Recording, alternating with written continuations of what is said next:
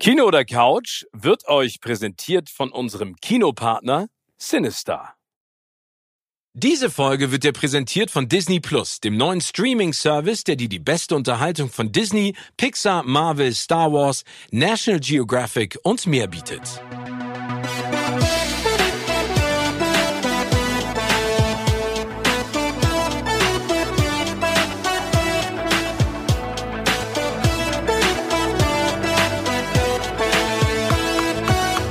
In meinem Podcast Kino oder Couch treffe ich jede Woche prominente Menschen aus den unterschiedlichsten Bereichen. Egal ob aus dem Sport, Musik, Kino, Serien oder Entertainment Business. Und gemeinsam sprechen wir über spannende Filme, Serien und das Leben. Und es wird die alles entscheidende Frage gestellt, Kino oder Couch.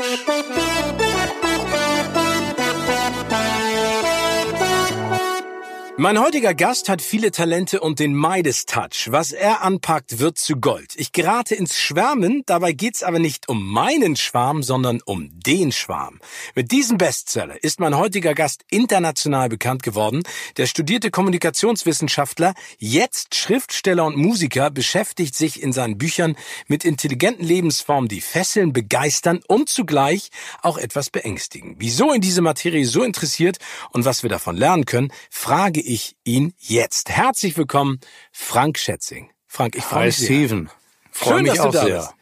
Mein lieber Frank, starten wir direkt mit der ersten Frage. Welches ist der Film deines Lebens, beziehungsweise dein Lieblingsfilm? Das gibt's in der Tat nicht. Ich äh, komme immer ins Schwimmen, wenn ich sowas gefragt werde, auch mit Lieblingssongs, weil es diesen einen herausragenden Film tatsächlich nicht gibt. Aber das spricht ja Äh, eigentlich es- nur für die Filmwelt, wenn es ein paar mehr gibt, ne? Es, es spricht für die Filmwelt und es spricht auch dafür, dass mich vor allem, ich habe so ein paar Klassiker, aber mich interessiert auch das Neue eigentlich immer noch ein bisschen mehr. Das heißt, die Liste verändert sich, aber es gibt ein, ein Händchen voll Filme, die ich immer wieder nennen würde. Das sind die, wenn du nachts im Fernsehen oder eigentlich in die Kiste gehen willst und dann läuft noch was und du gerätst da rein und du hast ihn schon 30 Mal gesehen und trotzdem guckst du ihn wieder bis zu Ende, obwohl du weißt, dass du morgens früh raus musst. Ja, genau. Und du sitzt Und da und deine ne? Augen fallen zu und du hast das Gefühl, nein, Ja, komm, ja. jetzt, ich weiß ja, was passiert. Komm noch mal weiter. völliger Schwachsinn. Du kannst es mitsprechen und trotzdem ähm, guckst du das. Ähm, also vielleicht habe ich so ein All-Time-Favorite. Das ist einer flog über das Kuckucksnest. Oh. 1975. 75. Ich wollte dich gerade fragen. Mir war klar, dass du es weißt. Ähm, ja, genau. Also das, Warum? das ist einer.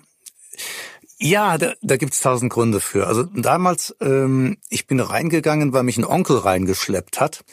Äh, der hatte den schon gesehen und der hatte sich in eine Szene verliebt, äh, wo der Jack Nicholson, der McMurphy, dann in der Irrenanstalt vor dem Irrenarzt sitzt, der den ganz freundlich ausfragt. Und dann sagt dieser Irrenarzt zu ihm, ähm, haben Sie denn noch eine Frage an mich? Und dann zieht er so ein, so ein Assi-Kartenspiel raus mit so nackten Weibern drauf und zeigt dem einen und sagt, ja, wissen Sie, wo die wohnt? So, und da war mein Onkel war so begeistert von dieser einen Szene. Und ich habe die dann auch ganz lustig gefunden vor dem Hintergrund der Zeit. Aber vor allen Dingen habe ich eines festgestellt, ein Film, wo ich so nie reingegangen wäre. Äh, Leute in der Irrenanstalt, also ich war mehr auf Action, äh, hat mich jeder Sekunde menschlich kolossal berührt. Und ich finde, das ist das perfekte Beispiel einer gelungenen Tragikomödie. Also diese zwei Pole auszuloten, in Einklang zu bringen, ist ja nicht so einfach. Das stimmt, das ist ein Meisterwerk. Und natürlich Und zeitlos. also ein Meisterwerk, ne? Äh, Du siehst wahnsinnig viele gute Schauspieler, die äh, auch später äh, große Schauspieler wurden. Und es, er hat natürlich die, finde eine der herzergreifendsten Schlussszenen, wenn dieser gigantische Indianer das Becken rausreißt und es durch das Fenster schmettert, was sein Weg in die Freiheit ist. Das, das für mich war das äh, insofern hatte das schon fast einen symbolischen Charakter, denn ich habe auch immer versucht auszubrechen. Also ich bin auch als Einzelkind, ich bin so einer sehr geordneten, wunderbaren Welt aufgewachsen, aber eben doch sehr, sehr begrenzt und ich wollte immer raus. Und das, das war für mich das Symbol schlechthin. Aber das heißt, äh, du wolltest immer raus im Sinne von, also wenn du sagst, du hast eine tolle Kindheit und eine geordnete Kindheit, äh, hast du äh, gegen rebelliert und bist du dann, keine Ahnung, aus dem Fenster geklettert oder ähm, also wie, wie, wie wolltest du raus? Oder woraus Ja, gut, wolltest du? Wir wohnten im fünften Stock, das mit dem Fenster wäre nicht so gut gewesen. Das hätte man nicht machen dürfen. Nee, ich hatte eine, ich hatte eine, eine fantastische Kindheit, ich habe wunderbare Eltern, aber ähm, es war schon so, die, die, die Welt, in die ich hineinwuchs, als Teenager dann vor allen Dingen, die war sehr, sehr nachkriegsarriviert ähm, und sie war vor allen Dingen auch geprägt von einer Angst, die die Generation vielleicht hatte, bloß nichts zu riskieren und, und nichts zu wagen, weil es könnte ja gefährlich enden. Und äh, alles das, was ich konnte, das hatte natürlich übrigens auch noch wesentlich mehr mit dem damaligen Lehrapparat als mit meinen Eltern zu tun.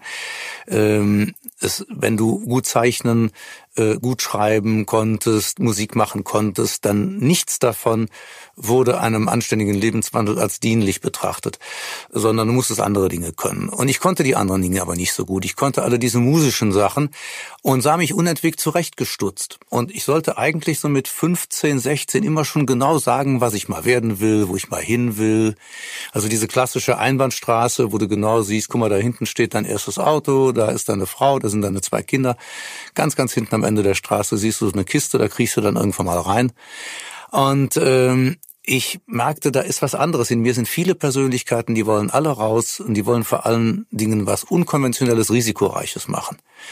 Und ähm, insofern, die Zeit förderte das nicht, muss man sagen. Aber dann, du hast dich dann in der Szene daran erinnert, dass du schon damals ausbrechen wolltest aus diesen, sag ich mal, klaren Strukturen. Du wolltest deiner kreativen Ader folgen. Ja, weißt du, das waren ja intuitive Prozesse. Es ja. war jetzt nicht, dass du dich hingesetzt hast, hast gesagt, ich werde jetzt ein Rebell. Nein, nein, klar. Sondern das kam ja aus einer Gefühlslage heraus. Und wahrscheinlich habe ich auch damals, als ich diesen Film gesehen habe, das gar nicht so verstanden. Also ich bin da jetzt nicht rausgegangen und habe gesagt, boah, diese Szene symbolisiert genau, was ich will. Aber es ist mir im Nachhinein klar geworden. Nur aus der Bedürfnislage heraus, ähm, dass du einfach was völlig anderes machen willst, als alle anderen von dir wollen dass, dass du eigentlich fast niemanden um dich herum hast, durch dessen Augen du dich betrachten könntest, weil der immer was anderes in dir sieht als du.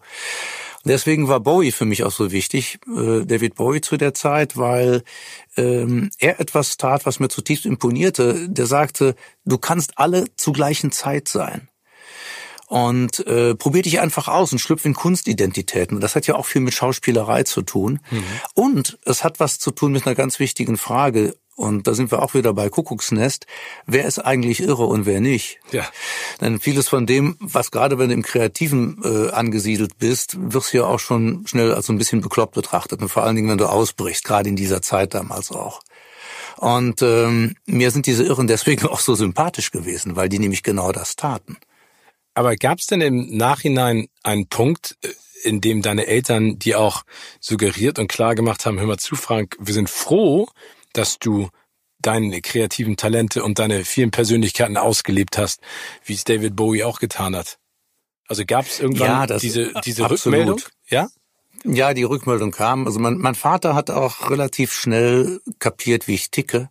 Und der hat das dann auch akzeptiert. Meine Mutter tat sich ein bisschen schwerer damit. Ich weiß, als der Schwarm dann rauskam, zu der Zeit war ich ja in der Werbung und äh, hatte eine eigene Agentur. Aber das waren alles so Sachen, ähm, wo sie sich dann immer fragt, ja, was kann der denn eigentlich wirklich? Und äh, das waren also Sachen, denen sie, glaube ich, intuitiv nicht wirklich traute. Ähm, sie dachte immer, ja, toll, dass er jetzt einen Bestseller geschrieben hat, aber vielleicht wäre er doch besser Rechtsanwalt geworden.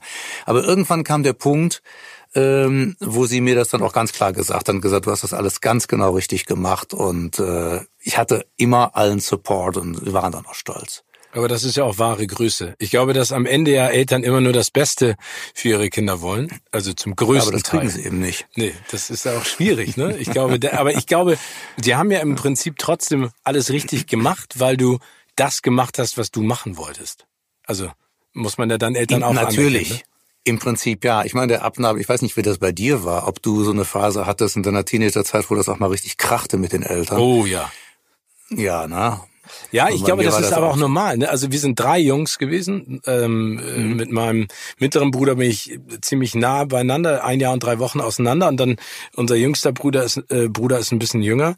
Ähm, klar, da hat's richtig geknallt. Ne? Und du fühlst dich dann auch ähm, irgendwie nicht verstanden und auch irgendwie so ein bisschen gegeißelt in dem, was du eigentlich machen willst. Aber auf der anderen Seite, und das muss ich ganz ehrlich auch sagen, das rechne ich meinen Eltern immer hoch an. Äh, mein Vater ist ja Arzt, meine Mutter hat lange Zeit geschrieben und ist Journalistin. Und sie haben immer gesagt, wenn ihr was machen wollt, macht es dann aber wirklich richtig, mit Leidenschaft. Ne? Also ich glaube, mhm. das ist ja noch die Generation Ausbildung ne? oder ein Volontariat oder eine Lehre genau. oder ein Studium. Und das finde ich ja auch gut. Also dadurch habe ich ja auch erkannt, was ich machen will und was ich nicht machen will. Ja, das fand ich auch gut, denn ähm, ich habe auch verschiedenes versucht zu studieren. Das alles scheiterte alles ein bisschen an meinem NC, ähm, aber auch an meinem. Eigentlich das, ich ich glaube, ich, halt, ich hätte jetzt noch nicht mal die Wartesemester, um anfangen äh, zu studieren. Du würdest immer noch in der Warteschleife ja, ich sitzen will immer noch, Ich würde immer noch sagen, Herr Gätchen. Ja, ich glaube auch, ich würde noch rumeiern und wahrscheinlich in fünf Jahren wäre was frei.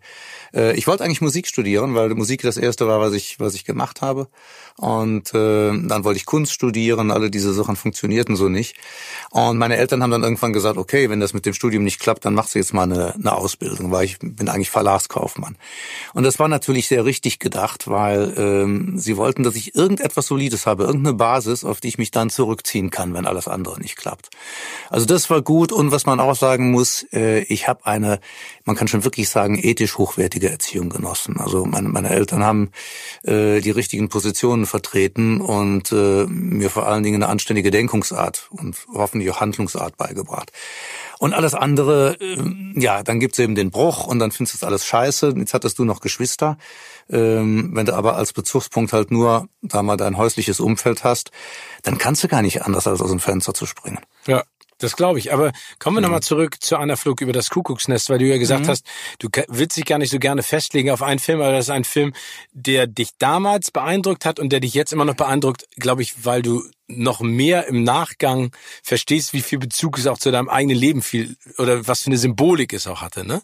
Ähm, nee, aber der altert, der altert auch nicht. Nee, das also, finde ich auch. Na, gut. Na, also wenn jetzt die, die, die Netflix-Generation, die Nachwachsende sich das anguckt, wird die vielleicht sagen, oh Gott, das ist ja beschissen geschnitten. Aber selbst das glaube ich noch nicht mal.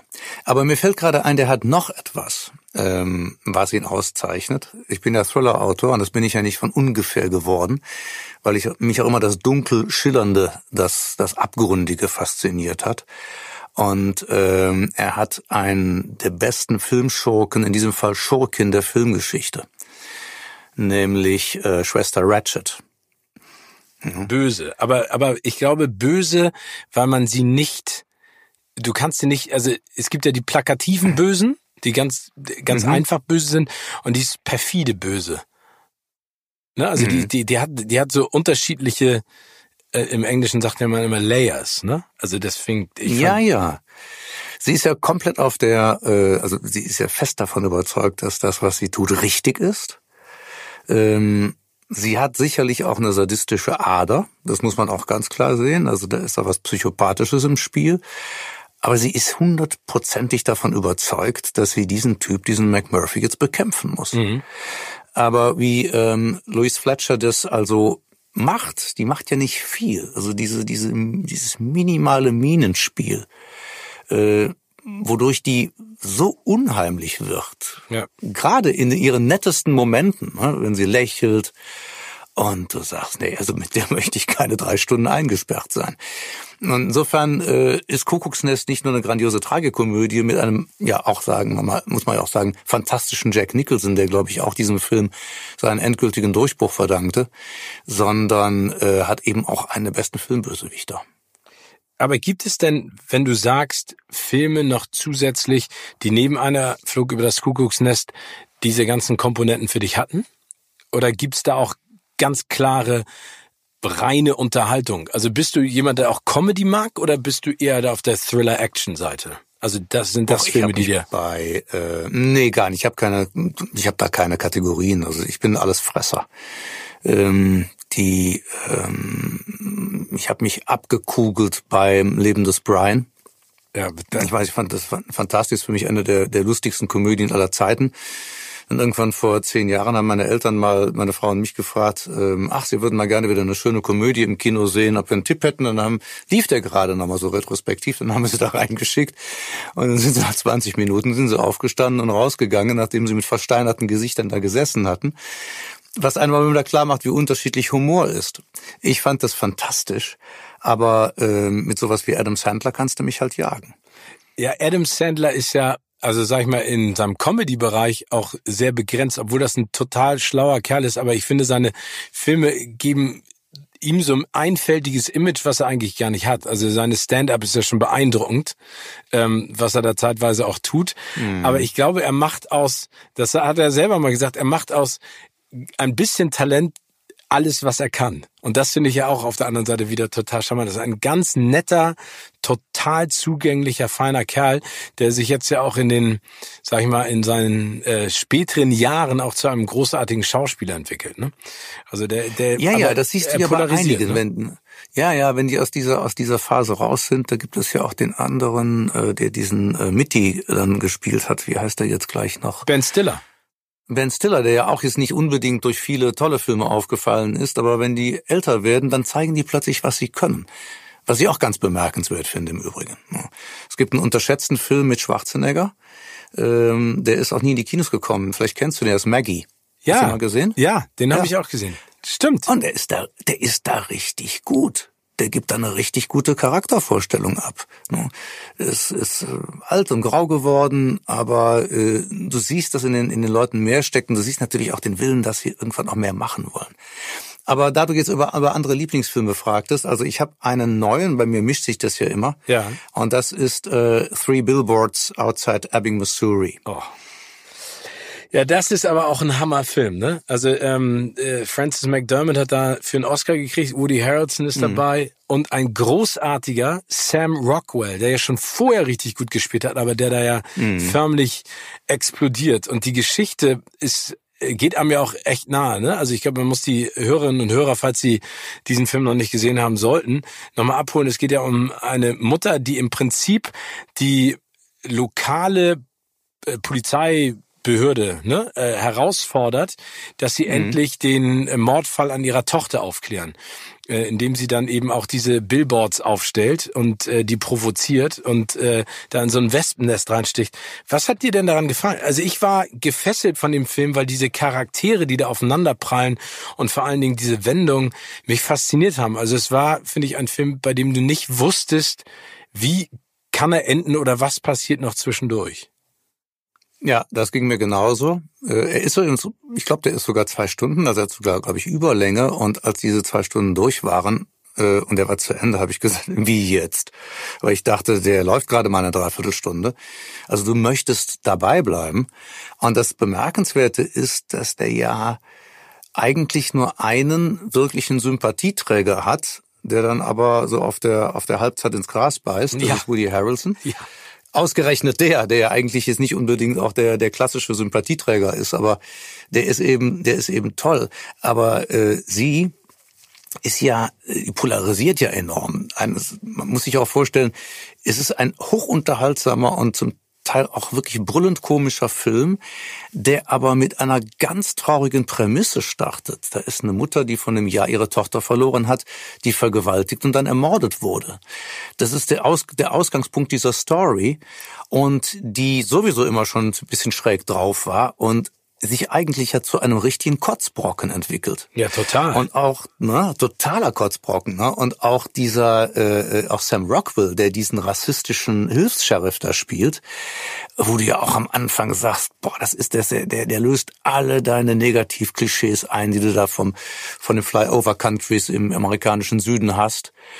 Und dann wachsen dir diese Figuren ans Herz. Aber das wird aber nicht plakativ mit dem Holzhammer gemacht, sondern die machen weiterhin ihre Fehler, die treten weiterhin jedem auf die Füße und trotzdem siehst du plötzlich, dass ihre, ihre Wärme, ihre Seele durchscheinen und am Ende willst du von denen gar nicht mehr lassen. Wenn die dann da rausfahren, äh, äh der wird sich am liebsten zu denen ins Auto setzen. Also das fand ich bemerkenswert und auch hier wiederum das Ausbalancieren des Tragischen und Komischen habe ich selten so gelungen erlebt wie da.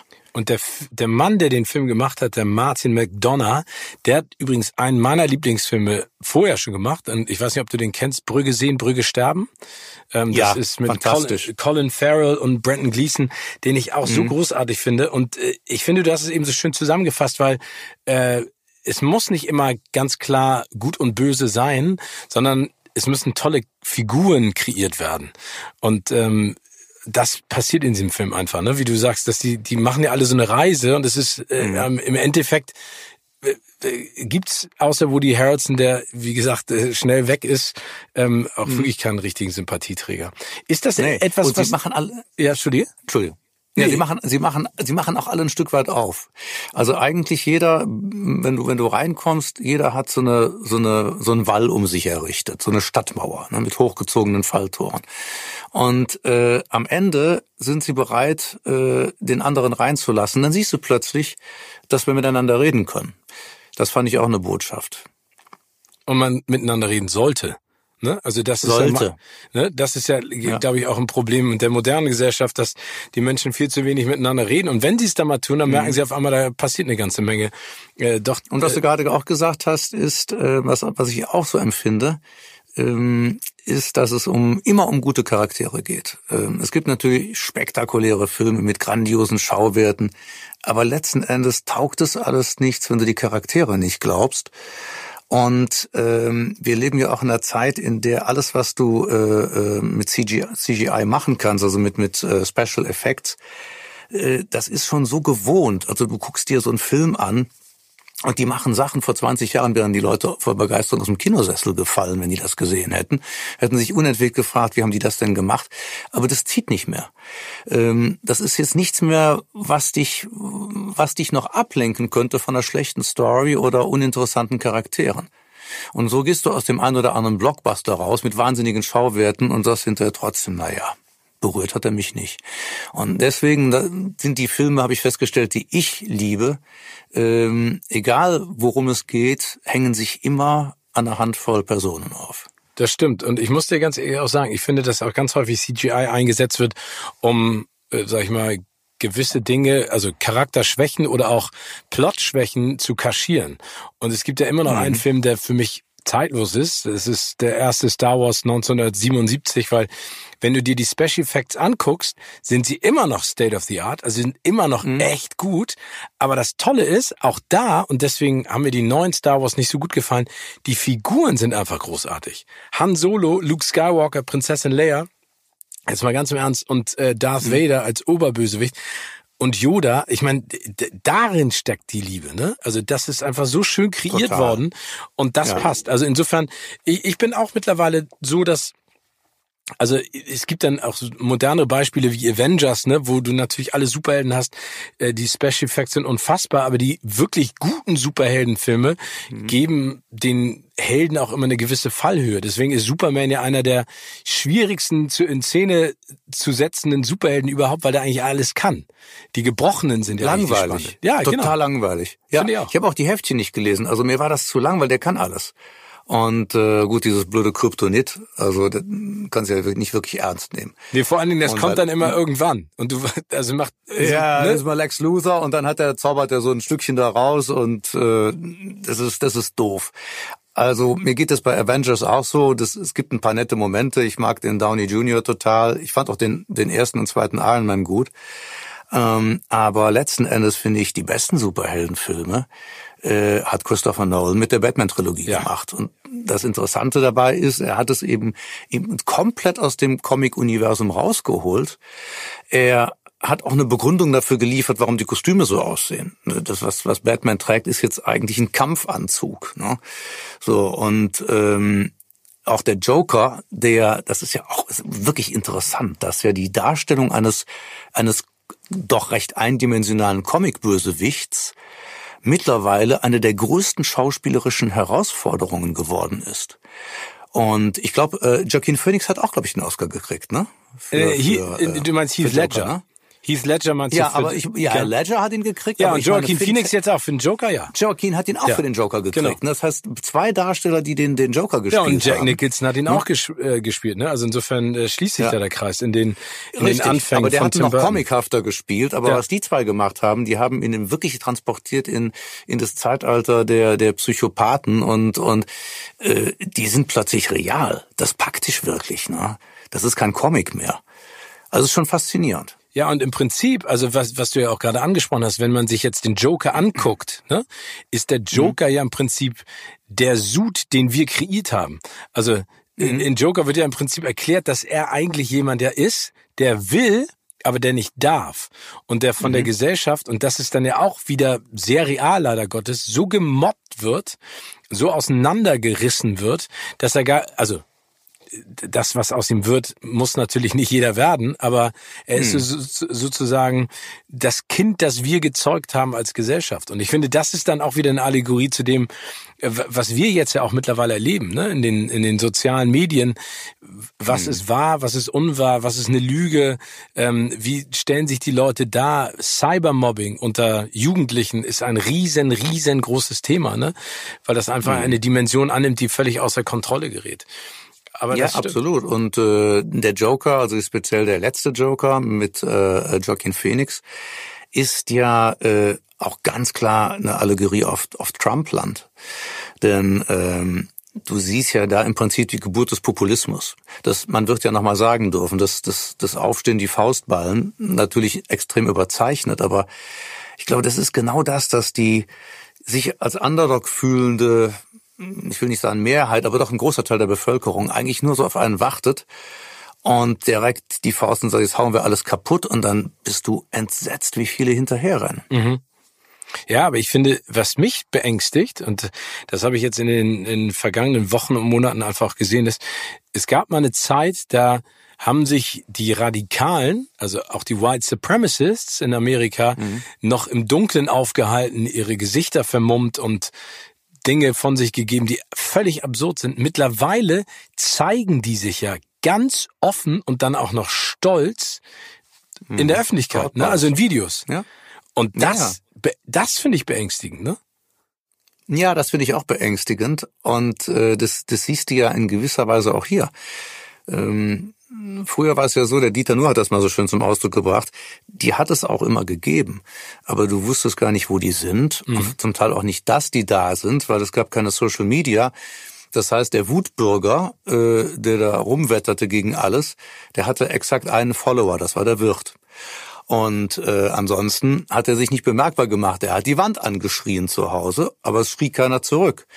Und durch die Social Media hast du natürlich eine Plattform. Sie fühlen sich jetzt plötzlich alle bemüßigt, sich zu äußern. Und dann hast du sowas wie Corona.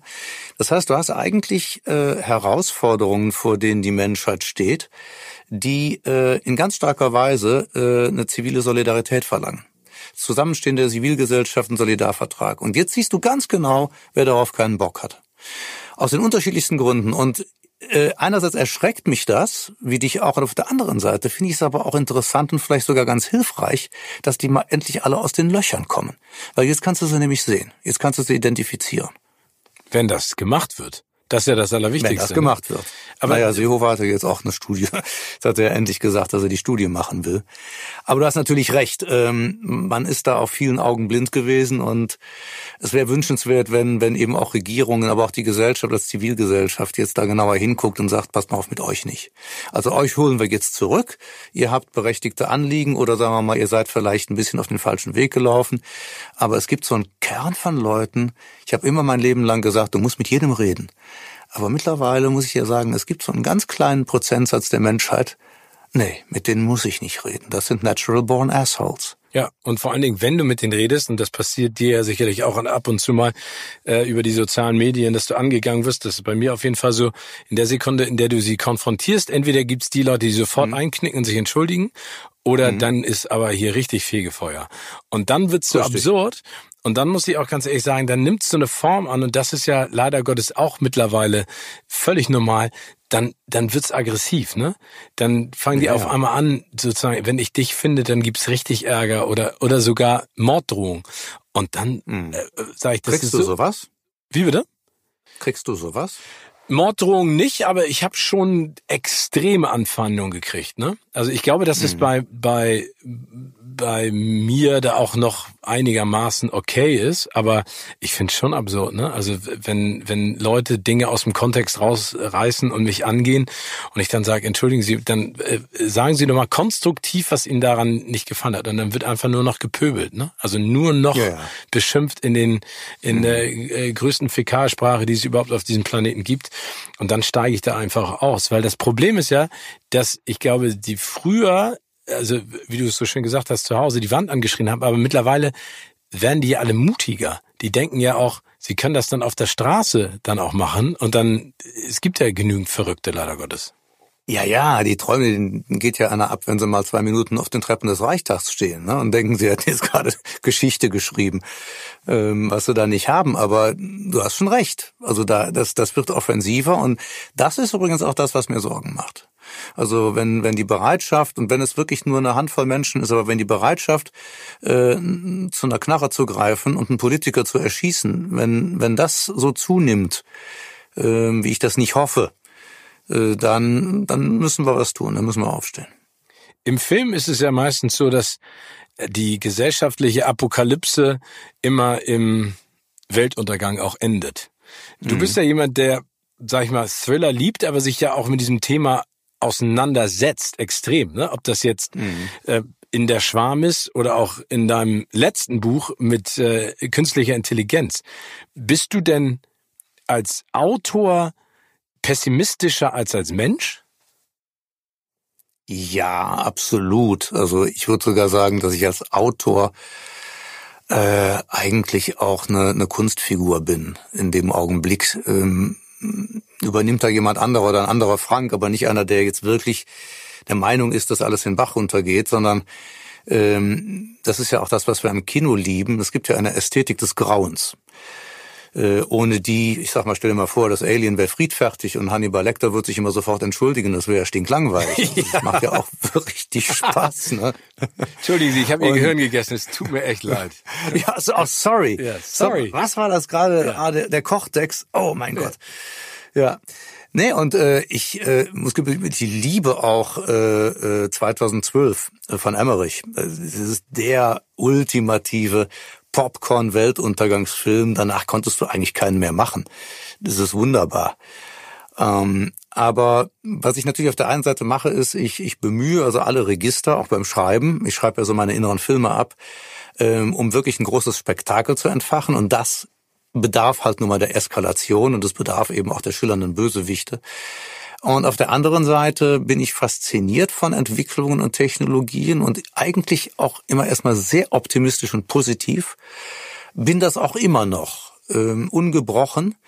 Finde aber, damit die Dinge gut verlaufen, ist umso wichtiger, dass man die Risiken klar erkennt und auch in Szenarien darlegt. Und wir neigen alle ein bisschen zu sehr dazu, das, äh, das tun Regierungen, das tun Experten, äh, wir neigen alle dazu, äh, Prognosen abzugeben. Also, dass einer sich hinsetzt und sagt, wahrlich, wahrlich, ich sage euch, ich schaue jetzt in die Kristallkugel und so und so wird's. Und Menschen sind sehr geneigt, den Sehern zu glauben. Und was wir zu wenig tun, meines Erachtens, ist, dass wir sagen, okay, wir haben jetzt eine Ausgangssituation und es gibt jetzt davon ausgehend zwei bis drei seriöse Szenarien, wie es kommen könnte. Und jetzt ähm, suchen wir uns das aus, was wir gerne hätten, und das sagt uns, was wir tun müssen. Und deswegen äh, sind meine, drehen sich meine Romane wie der Schwarm eben um das Thema Umweltverschmutzung, Oze Ozeane verschmutzen äh, oder die äh, Tyrannei des Schmetterlings eben um die Risiken auch der künstlichen Intelligenz, um einfach mal so ein Szenario aufzumachen, wo kann das eigentlich hinführen, wenn wir jetzt äh, nicht alles richtig machen. Wir haben mit dem Klimawandel momentan eine der großen Herausforderungen. Und da siehst du auch, es gibt unterschiedliche Szenarien, wo wir 2050 stehen werden. Wenn wir, wenn wir alles richtig machen, stehen wir bei einer äh, Erwerbung gegenüber der vorindustriellen Zeit von 1,5 Grad. Damit kannst du leben. Wenn wir bei 3 Grad stehen, ähm, damit kannst du nicht leben. Boah, also ich mache mir, ich glaube, das das Interessante, weil du da gerade eine Tür bei mir innen drin aufstößt, äh, die schon lange am wackeln ist, weil ich mir einfach unfassbar viel Gedanken darüber auch mache. Ne? Also das ist, mhm. ähm, das bewegt mich richtig. Also mich bewegt die ganze Zeit die Frage, ähm, wohin wollen wir als Gesellschaft eigentlich? Und ich glaube, ja. dass äh, du, du hast es vorhin auch gesagt, dass die diese äh, Pandemie, in der wir uns jetzt befinden, ja auch viel dazu geführt hat, dass man sich mit ganz vielen Dingen auf einmal auseinandersetzt oder Zeit hat, endlich sich damit auseinander, äh, auseinanderzusetzen, weil man sich auch häufig Zeitvertreib leistet, um von mhm. schweren Gedanken abzulenken. Und das ist eine Frage, die versuche ich äh, für mich zu beantworten. Ne? Also wo will ich auch hin? Was will ich ausstrahlen? Ich glaube ja zum Beispiel, dass ähm, die Generation nach uns, also die Jüngeren, ne, die jetzt mhm. 20-Jährigen, viel weiter sind als ich jemals war als 20-Jähriger. Also im Bewusstsein dessen, was um sie rum passiert. Ne? Also vegetarisch, vegan, Umwelt, äh, Demonstration, Meinungsfreiheit, auch die Kommunikation über die sozialen Medien. Und das lässt mich hoffen, aber ich glaube trotzdem, dass, wie du auch schon gesagt hast, wir müssen solidarisch zueinander sein und wir können nur gemeinschaftlich auch etwas verändern. Ne, wenn alle Generationen mhm. zusammenkommen und anpacken und äh, in die richtige Richtung das glaube ich auch. Das finde ich übrigens auch einen wichtigen Punkt. Ich habe ja auch jetzt öfter mal Berührungspunkte mit Fridays for Future gehabt.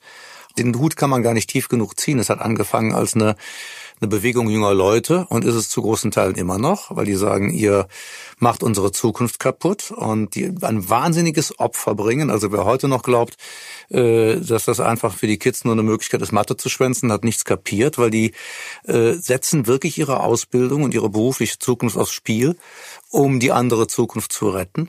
Also das ist eine, eine Wahnsinnsleistung, aber Genauso wichtig ist es jetzt, äh, dass daraus kein Generationenkonflikt entsteht. Denn wenn das Ganze endet in einem Clash, die smarten Jungen gegen die doofen Alten, äh, dann ist das zum Scheitern verurteilt. Und ich glaube, jetzt ist der Moment, wo sich auch immer mehr Menschen aller Altersgruppen, aller Ethnien, egal wo sie auf der Welt leben, eingliedern sollten, damit daraus eine Weltvolksbewegung wird. Ja. Wenn das gelingen sollte, wenn diese, diese Solidarität entsteht, und das siehst du interessanterweise bei sehr alten Leuten, die vielleicht noch ein paar Jahre zu leben haben, aber die sagen, nee, ich reihe mich jetzt bei den jungen Leuten ein, weil ich finde das wahnsinnig relevant und drängend, was da passiert. Dann sehe ich auch eine Chance, dass wir, dass wir das hinkriegen. Aber ähm, es gibt, es gilt echt keine Zeit mehr zu verlieren jetzt. Und was die natürlich machen, was du auch gerade gesagt hast, ähm, natürlich die die Fridays for Future ist Klima. Äh, jetzt haben wir eine Pandemie. Aber letzten Endes geht das Ganze auf in einem neuen Gesellschaftsentwurf. Und da kommt alles zusammen, weil alles miteinander in Verbindung steht. Und ich denke, das wird dir wahrscheinlich auch aufgefallen sein, dass du jetzt im Zuge auch dieses Jahres, ähm, dass, dass immer mehr Steine weggenommen worden sind, wo du die Maden drunter siehst und mhm. feststellst, an welchen Ecken und Enden der Weltgesellschaft es überhaupt kriselt. Ja. Und das ist eine Menge.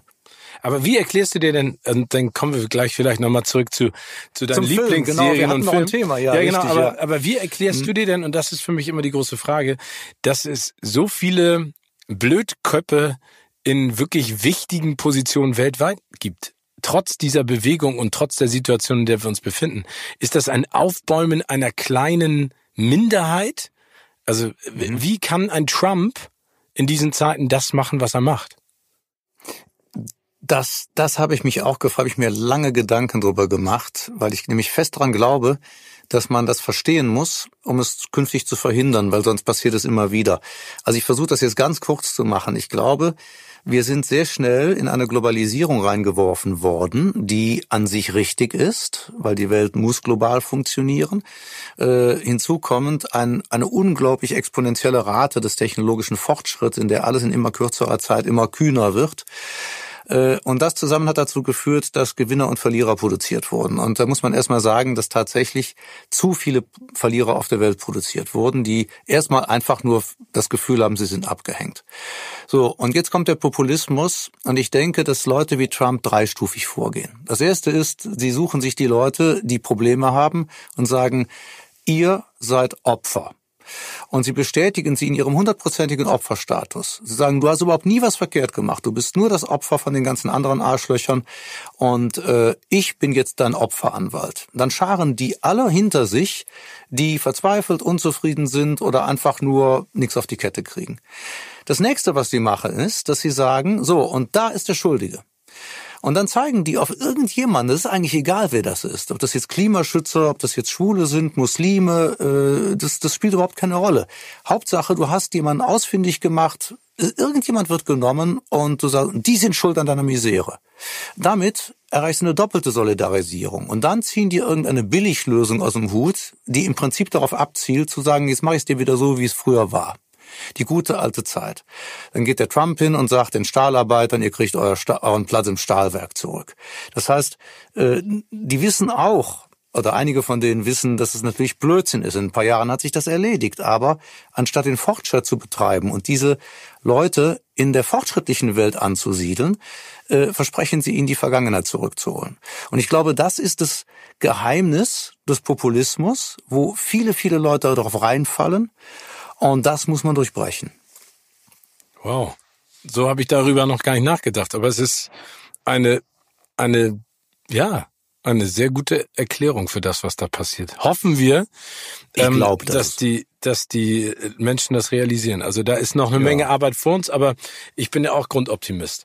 Du hast eben den ich technischen auch. Fortschritt angesprochen. Der technische Fortschritt hat ja auch etwas zurückgeholt in das Bewusstsein von äh, Film- und auch Serienliebhabern, was lange Zeit eigentlich verpönt war. Also lange Zeit galt ja die Serie eher so als Schwarzwaldklinik, obwohl ich das nicht dissen möchte. Das gab eine Zeit lang mhm. dafür, ein Colt für alle Fälle. Aber mittlerweile sind Serien ja das Nonplusultra. Früher hieß es ja immer, als Serienschauspieler wirst du nie ins Filmfach wechseln und umgekehrt auch nicht. Jetzt geht mhm. das ja nahtlos ineinander über. Gibt es Serien, die du weggeguckt hast, weil sie dich total fasziniert haben? Ja, absolut. Äh, gibt es, äh, gab es und ähm, kommen ständig neue nach. Und äh, in der Tat, äh, ich habe hab mir mal die Frage gestellt, ob eigentlich, als ich bei Game of Thrones eingestiegen bin oh. damals, und äh, ich habe Game of Thrones tutto completo geguckt, finde es grandios. Aber wann bist du denn äh, eingestiegen? Äh, also es gibt ja acht Staffeln. Bist du in der ersten oder also in der dritten und dann zurück? Oder? Nee, so war der in der dritten, so. glaube ich. In der dritten okay. bin ich. Dritten bin ich eingestiegen und äh, ich glaube in der zweiten Staffel von House of Cards, das war das, was ich dann auch geguckt habe am Stück. Und da habe ich noch gedacht, oh guck mal, jetzt hast du was ganz Neues entdeckt. Und dann fiel mir ein, dass ich mit Begeisterung, äh, wie ein Kaninchen habe ich vor dem Fernseher gesessen, Twin Peaks geguckt habe. Und Twin Peaks ist eigentlich äh, die Urmutter dieser Art von Serien, wie wir sie heute haben. Mit Kyle MacLachlan. Kyle MacLachlan, ganz genau. Und äh, wie hieß die? Die äh, da sind ja so einige daraus hervorgegangen. Mädchen Amick, die hatte so ein genialen Mä ja, Mädchen, richtig, genau. so ein Mädchen, das fand ich faszinierend. Stimmt. Mädchen, ich mein, Mädchen Amick und Sherilyn Fenn ja. und Lara Flynn Boyle. Ja, aus denen ist leider allen, allen so richtig nichts geworden. Nee. Aber so richtig nix geworden ist auch schön. Aber der, der, der, der Unterschied, glaube ich, der Serien damals, was du jetzt mal, das Schwarzwaldklinik und Derrick und wie sie alle hießen, war ja, äh, die folgten ja der guten Regel, dass am Ende der Folge immer alles wieder so sein muss wie am Anfang. Mhm. Das heißt, das war eine in sich isolierte kleine Episode und dann ging es wieder von vorne los. Und was ja Twin Peaks anders gemacht hat, das war ja eine fortlaufende Geschichte. Das war schon revolutionär. Ähm, und äh, das hat der, der äh, Dominik Graf hat das später gemacht mit im Angesicht des Verbrechens. Und es gab so einiges oder hier äh, Kommissarin Lünd, wo plötzlich über zehn Folgen ein einziger Fall erzählt wurde und alle gesagt haben, ihr seid da bescheuert, da bleibt auch im Leben nie einer dran. Und das ist ja das, was die, was die Serien heute auszeichnet und was ich so spannend finde, weil die Konsequenz daraus ist, dass ein paralleles Universum geschaffen wird, das du komplett akzeptierst als eine zweite Realität und wo wann immer du willst und das ist das Großartige heute an den medialen Möglichkeiten. Wann immer du willst, wie lange du willst, wo du willst, gehst du die mal kurz besuchen. Schaust dir an, was die machen und dann gehst du wieder zurück in dein Leben. Ich glaube, das ist das, was, was eine gute Serie heute ausmacht und äh, deswegen fasziniert mich das so, und äh, Game of Thrones habe ich dir gerade schon gesagt, finde ich äh, schon hat schon Shakespeare'sche Wucht, was die da entfesselt haben. Ich habe die Bücher und, gelesen und da, da muss ich dir sagen, echt, das ich, hast du gemacht? Ja, das habe ich nicht. Und ich habe anfangs den Fehler gemacht, dass ich dann so, also ich habe dann andere Sachen gehabt und dann habe ich eine Woche später wollte ich wieder einsteigen und ich kam nicht mehr hinterher, wer zu welcher Familie gehört. Und dann habe ich irgendwann gesagt, okay, so Gätchen, du liest das Ding mhm. jetzt jeden Abend, alle Bücher jeden Abend sonst kommst du raus. Und äh, da, das hat mir geholfen, weil, weil ich, also das ist ja unfassbar komplex, was er da geschaffen hat. Großartig. Aber ich wollte aber noch hatte ich das nicht eher verwirrt, weil äh, die, die, die haben doch ganz viel verändert in, in, in Folgen. Also im ja, also sie haben es ja, ja, aber sie haben es, also sie haben es, glaube ich, äh, runtergekocht. Also ich finde, das, was sie in, den, in der Serie zeigen, ist ja wichtiger oder oder also ich fand es besser als im Buch. Das Buch war mir zu ja. komplex. Das ist ja auch so ein bisschen mhm. wie ähm, hier von Tolkien, Herr der Ringe und Silmarillion und der Hobbit. Ne? Also mhm. ich finde da auch die Filme ehrlich gesagt total gut. Also die Bücher sind nicht schlecht, aber das ist natürlich auch eine Welt, die er damals erschaffen hat. Aber ich wollte noch eine Sache zu Twin Peaks kurz fragen, weil die mhm. Serie ist ja, glaube ich, knapp 30 Jahre alt ungefähr. Aber es gab ja, ja. noch mal ähm, eine eine neue Staffel. Ja, äh, die habe ich noch nicht gesehen. Okay. Die liegt bei mir rum und äh, die äh, ist jetzt irgendwann nächsten Monat dran. Hast bin du die ich mal gesehen? gespannt. Ja, bin ich mal gespannt, was du sagst. Okay. Weil Twin Peaks war genau so in, äh, in der in der Zeit nach meinem Abi. Ähm, das war so, also während der während der Phase davor hast du so Beverly Hills 90210 geguckt und die ja. ganzen Sachen. Und Twin Peaks war, das erinnere ich auch noch, das war ein richtiger Knaller. Visuell, von der Geschichte her. Ich meine, David Lynch steckt da ja auch hinter, der hat ja so einen, so einen positiven Knall. Und ich Ja, fand das super. total spannend. Und ich habe dann, wie gesagt, die neue Version, die ja auch von David Lynch nochmal sozusagen ins Leben gerufen wurde, mir angeguckt. Und das hatte für mich, also ohne das jetzt zu spoilern, aber es hatte nicht für mich Mhm. die Wucht der, der Sendung damals. Weil du dann Ja ja, gut, man muss es da auch mal vor dem Hintergrund der Zeit sehen. Ne? Genau. Erstens ist es auch, es war ja auch nochmal was anderes, wenn du, ähm, ohne das jetzt irgendwie nostalgisch zu verklären, aber wenn du wusstest, einmal in der Woche kommt das und dann musst du eben zu der Zeit musst du vor der Glotze sitzen. ne? Also die Vorfreude war natürlich schon immens. Und äh, klar, der, der hat Mystery erfunden. Also wenn er, Stimmt. eigentlich hat er Mystery erfunden, ne? wenn du es so siehst. Akte X fand ich zum Beispiel auch super. Aber das glaube ich Ja. Akte X war auch cool. Akte X war auch cool. Aber was ich, was ich schon irgendwo bevorzuge, muss ich sagen, sind die Serien, wo sich ein Fall oder eben ein Geschehen über alle Folgen fortsetzt. Also nicht diese in sich abgeschlossenen Episoden, sondern äh, dass du halt dran bleibst. Und das kann gar nicht abgedreht genug sein. Gibt es denn noch eine andere Serie, also außer Twin Peaks und Game of Thrones? Ja, es gibt äh, äh, verschiedenes. Äh, ich habe jetzt äh, gerade kürzlich gesehen, ähm, das ist noch gar nicht so alt, zwei, drei Jahre, ähm, äh, Spuk in Hill House. Ähm, das ist noch eine Netflix-Serie. Das ist tatsächlich, die haben das alte, gute alte Geisterhaus wieder aufgegriffen und haben das in zehn Folgen, äh, haben die das so fantastisch umgesetzt. Du denkst immer, dem ist nichts mehr hinzuzufügen. Ah Gott, wie langweilig, am Indianerfriedhof gebaut, äh, rappelnde Fensterläden. Aber das ist fantastisch, was sie daraus machen. Also das habe ich gesehen. Das Dann, kann ich ja nicht äh, gucken, ne? Ich kann solche Serien nicht gucken. Ich kann Nee, keine, echt, erschreckst du dich dann? keine Grusel- und Horrorfilme. Das ähm, äh, Serie, Serien kann ich schon mal gar nicht gucken, weil das bedeutet ja, ich muss mich mehrmals dieser Situation aussetzen. Das schaffe ich nicht. Ja, weißt du was, ich habe das nachts gesehen. Ich habe das immer morgens Boah, so zwischen das ist- zwölf, zwölf und zwei und dann bin ich schlafen gegangen. Aber ich, nach einem Horrorfilm schlafe ich im Allgemeinen am besten. Was? Warum? Ja, ja. Ähm, weiß ich nicht, keine Ahnung. Vielleicht wahrscheinlich bin ich irgendwie so gepolt. Also das ist für mich ist es ein wunderbares Aber Narkotikum. träumst du da nicht komisch? Nö. Nee, weil ich glaube eher, dass ähm, Träume, Träume entstehen äh, ja eigentlich aus erlebten Situationen, aus dem realen Alltag. Und ähm, wenn du aber den, den Traum schon vorgeliefert bekommst, das heißt, wenn du den Albtraum vorher guckst, dann hast du ihn später nicht mehr. Das, Erkläre ich da- mir so. Mein Gehirn hat das nicht so verstanden. Me- mein, mein Gehirn nimmt den Albtraum, den ich mir angucke, und potenziert den nochmal. Das ist das Schlimme. Und aber manche, kannst du denn äh, sowas wie Dark gucken? Ja, Dark habe ich geguckt. Tolle, ganz, ganz, ganz, ganz tolle Serie. Und vor allen Dingen eine der Serien, ne, bei der ich so gedacht habe, also Staffel 1 fand ich super, Staffel 2 Mhm. fand ich okay, aber Staffel 3, ne, und das gab's für mich in Die der Vergangenheit. noch nicht verraten, weil Nee. Staffel 3 fangen wir auch nächste Woche an Ey, der Hammer. Der Ja. Hammer. Also ganz im Ernst, wie die das gemacht haben, super. Finde ich ja, absolut. also finde ich auch. das Finde zu ich Ende zu bringen, großartig. Ja, super. Und das ist ja auch interessant, weil du eben gesagt hast, äh, früher hat man gesagt, Kinostars sind Kinostars und im Fernsehen äh, dann versauerst du in irgendwelchen Serien. Äh, wir hatten ja eigentlich in Deutschland nie wirkliche Kinostars, weil wir nicht dieses diese Trennung hatten. Ähm, und dementsprechend ist eigentlich Dark ist das deutsche Kino. Und äh, nicht von ungefähr läuft da ja auch so ziemlich alles rum, was wir an guten Schauspielern haben. Aber was mich in anderen Serien, deutschen Serien dann oft stört, dass genau dieser Overkill an bekannten Gesichtern dazu führt, dass du dich eigentlich gar nicht mehr auf die Handlung konzentrieren kannst, weil du immer denkst, ach komm das sind ja, warum denn denn hier vier Tatortkommissare? ähm, das ist dann eben da, da funktioniert das witzigerweise.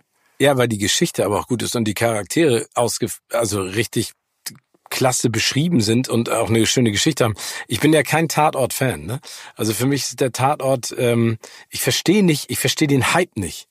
Also ich verstehe es immer noch nicht. Ich verstehe auch nicht, warum es 8079 Milliarden Tatortkommissarinnen und Kommissare gibt. Das ist mir ein Rätsel.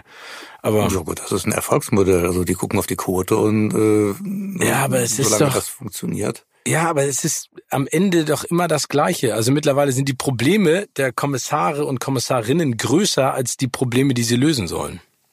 Ja, und das nervt auch kolossal zum Teil. Also ähm, ich habe festgestellt, es gibt einige Tatortfolgen, ich müsste aber jetzt nachdenken, was das im Einzelnen war, aber die gibt's definitiv, die ich grandios fand, die du aber auch aus diesem erzählerischen Kosmos komplett rauslösen konntest, die nach ganz eigenen Gesetzen funktionierten. Und es gibt, aber die sehe ich dann nicht als Tatort, sondern die sehe ich in dem Moment dann als einen einzelnen Film an, den ich gut fand. Es gibt auch bei Polizeiruf, es gibt auch gute Teams und die haben dann mal einen Fall, dann sagst du hinterher, boah, das war ein richtig guter Thriller. Nur in diese, innerhalb dieses Tatortkosmos hast du völlig recht. Das ist aber, glaube ich, ein sehr deutsches Phänomen. Ich glaube, dass wir Deutschen ähm, von unserem Naturell dem Krimi näher sind als dem Thriller. Weil der Krimi beginnt ja mit der Eskalation. Also am Anfang liegt einer tot rum, Chaos, alle heulen. So, und dann kommen Kommissare und dann ermitteln die und am Ende ist wieder Ordnung. Und das liebt der Deutsche. Der Deutsche liebt die Wiederherstellung der Ordnung. Und der Thriller funktioniert ja nur umgekehrt. Der Thriller beginnt ja in einer Normalität. Das Stimmt. ist ja Stephen, Stephen King ist ja eigentlich der ungeschlagene Meister, weil alles bei ihm, fauler Sack, beginnt in Maine, wo er wohnt. Das heißt, er muss ja nicht recherchieren. Sack. so, und dann bricht was ein. Und dann, äh, und Thriller erzählen ja eigentlich Geschichten eines, eines eskalierenden Kontrollverlusts, weswegen du aus dem Thriller ja auch rausgehst, ohne dass die Welt wirklich jetzt wieder in Ordnung gebracht worden ist oder nur scheinbar. Das mag der Deutsche, glaube ich, nicht so gern. Deswegen funktioniert der Krimi als ordnungsstiftendes Element wahrscheinlich auch so gut und darum werden die alle nach diesem Strickmuster erzählt. Das stimmt. Absolut. Also ich glaube auch, du brauchst, äh, also deswegen, es gibt ja auch, glaube ich, diesen berühmten Spruch, nach 21 Minuten sieht man zum ersten Mal den Mörder. Ist das nicht so? Es genau. gibt da so eine Faustregel, glaube ich, beim Tatort. Mal, ja, Frank, und du weißt vor allen Dingen eines, du weißt, welche, wer er ist im Tatort, weil das ist eine Nebenrolle und du weißt ganz genau, wenn die mit diesem Schauspieler besetzt haben, dann ist er der Mörder. Der spielt zum ersten Mal oder sie spielt zum ersten Mal einen Bösewicht oder eine Bösewichtin. Bist du Team Kino oder Team Couch? Ähm, du meinst zu Hause glotzen oder ins Kino gehen? Mhm. Äh, ich bin natürlich momentan gezwungenermaßen Team Couch, aber eigentlich Team Kino. Was magst du am Kino? Äh, das große Erlebnis, die große Leinwand, das große Bild, den großen Sound, die Wucht des Erlebnisses. Und ähm, also mittlerweile gibt's ja viele Heimkino. Wie machst du es dir denn zu Hause gemütlich, wenn du was guckst? Oder wo guckst du? Bist du jemand im Bettgucker äh, auf Laptop oder Fernseher oder im Wohnzimmer? Nee, Bett ist zum Schlafen. Ähm, ich gucke und, und, und Laptop eigentlich auch nicht. Das hat aber was damit zu tun, dass ich am Laptop andere Sachen mache, wenn ich zum Beispiel reise. Also nee, meine Frau und ich, wir machen uns das schon, wie man so schön sagt, wir machen uns das schön gemütlich. und dann wird ein Tütchen Chips aufgemacht und äh, und dann gucken wir einen schönen großen Fernseher und äh, genießen das dann. Das ist unser unser Heimkino dann. Und äh, kannst du dann auch Stopp sagen? Also ich habe ja zum Beispiel, deswegen, ich kehre jetzt immer wieder zurück zu Filmen, weil bei Serie habe ich das Problem, ich höre da nicht auf. Da, das hatten wir eingangs auch schon, dass, dass man dann äh, immer weiter guckt, auch bei alten Filmen, die man im Fernsehen sieht und man weiß, man muss am nächsten Tag früh aufstehen und man guckt sie trotzdem zu Ende. So geht's mir bei Serien mittlerweile. Ja, mir auch. Also ich gehe dann auch mit verquollenen Augen ins Bett und denke vorher, ach Mensch, heute wolltest du doch nur eine Folge gucken und dann waren es drei versuche mich da zu disziplinieren, bin Gott sei Dank von Natur kein Suchttyp, aber da vielleicht dann doch schon. Bleiben wir bei der Serie, weil ich bin ja ein, das habe ich dir auch schon gesagt, ich habe ja der Schwarm verschlungen. Ne, das Buch hat mich so gecatcht und am Anfang, du hast es in der Hand. Ich, wie viele Seiten hat es genau? Knapp 1000? Nee, 800. Na, glaube ich, glaube sogar ziemlich genau 1000 Seiten. Z ziemlich genau 1000 also Seiten. Die gebundene Ausgabe damals hatte, glaube ich, 1000 Seiten. Ja. Genau, und du hältst es in der Hand und denkst so, boah, da musst du mich durchackern. Und ich weiß noch, mhm. nach zwei Seiten, ich glaube, ich, glaub, ich habe, das war, das war sozusagen mein Durchbinge-Lesen. Ähm, mhm. Das wird jetzt ja in eine Serie gegossen.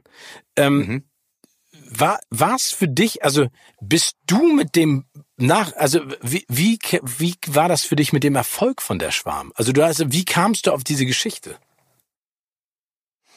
Ähm, die Geschichte ist entstanden erstmal aus dem Traum.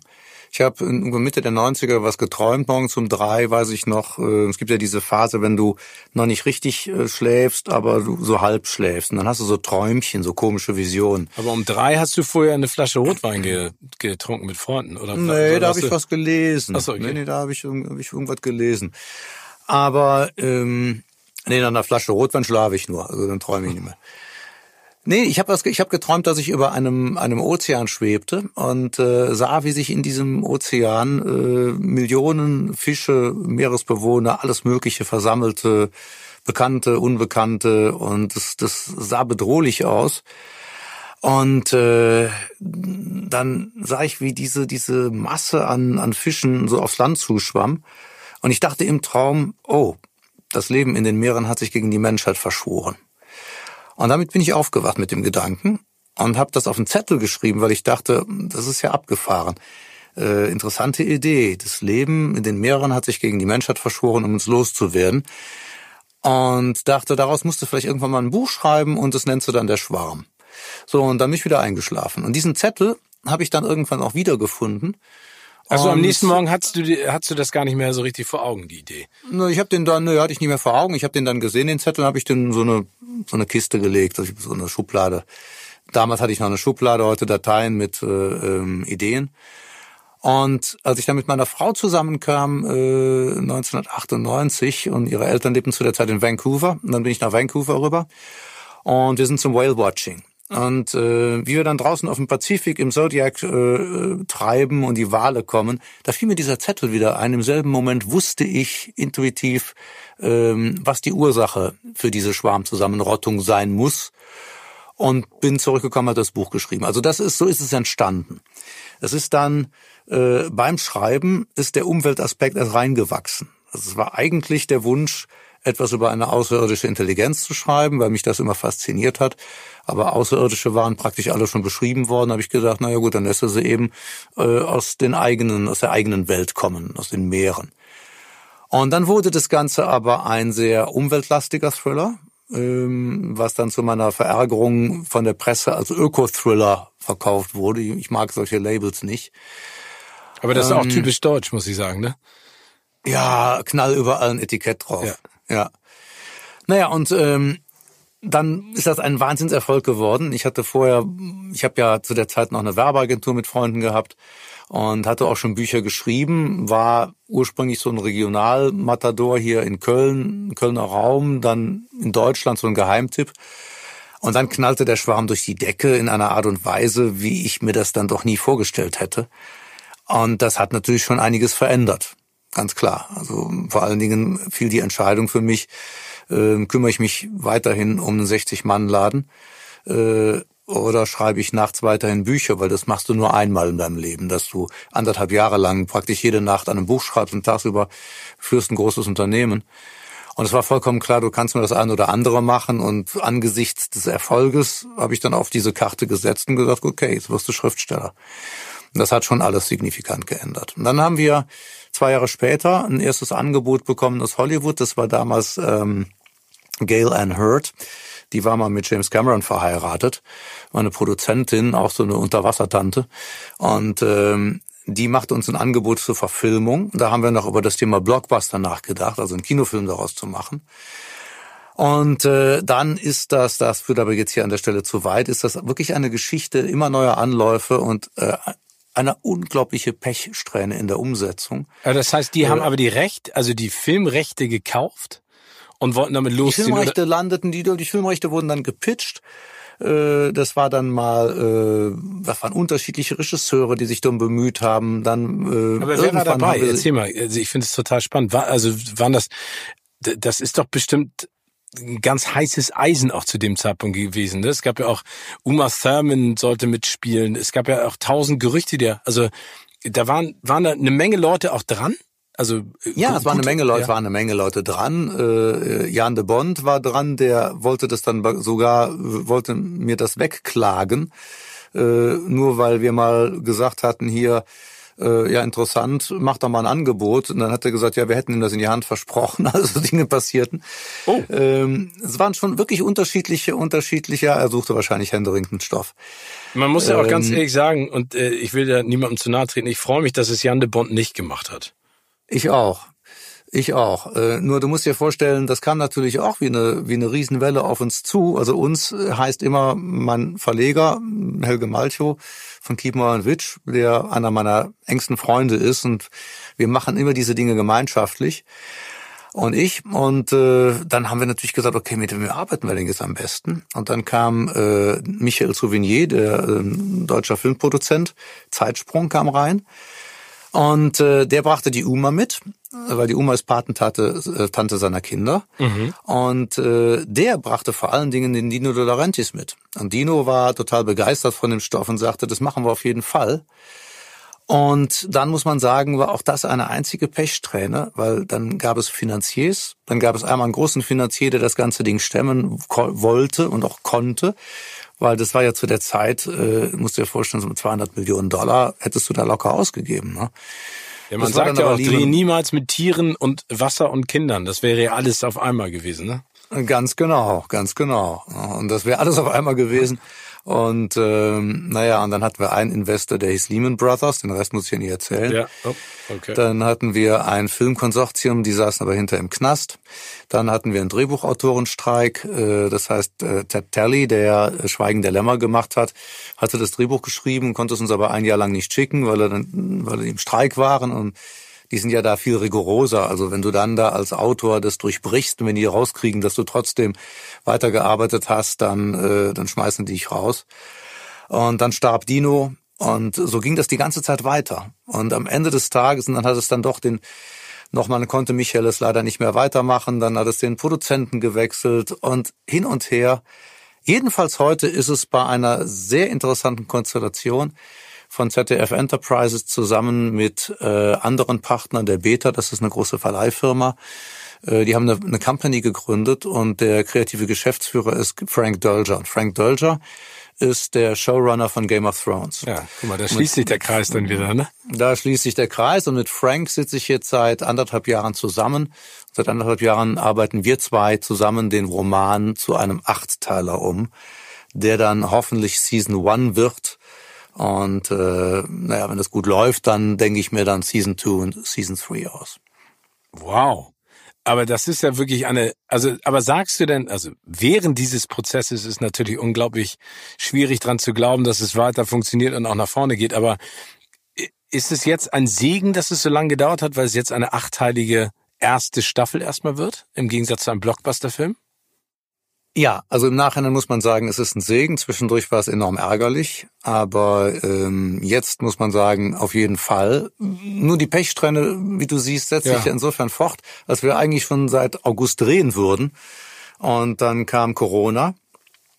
Äh, ist aber irgendwie nur konsequent. Also irgendwo musst du diese die Entwicklungsgeschichte dieses, da kannst du ein eigenes Buch mittlerweile drüber schreiben.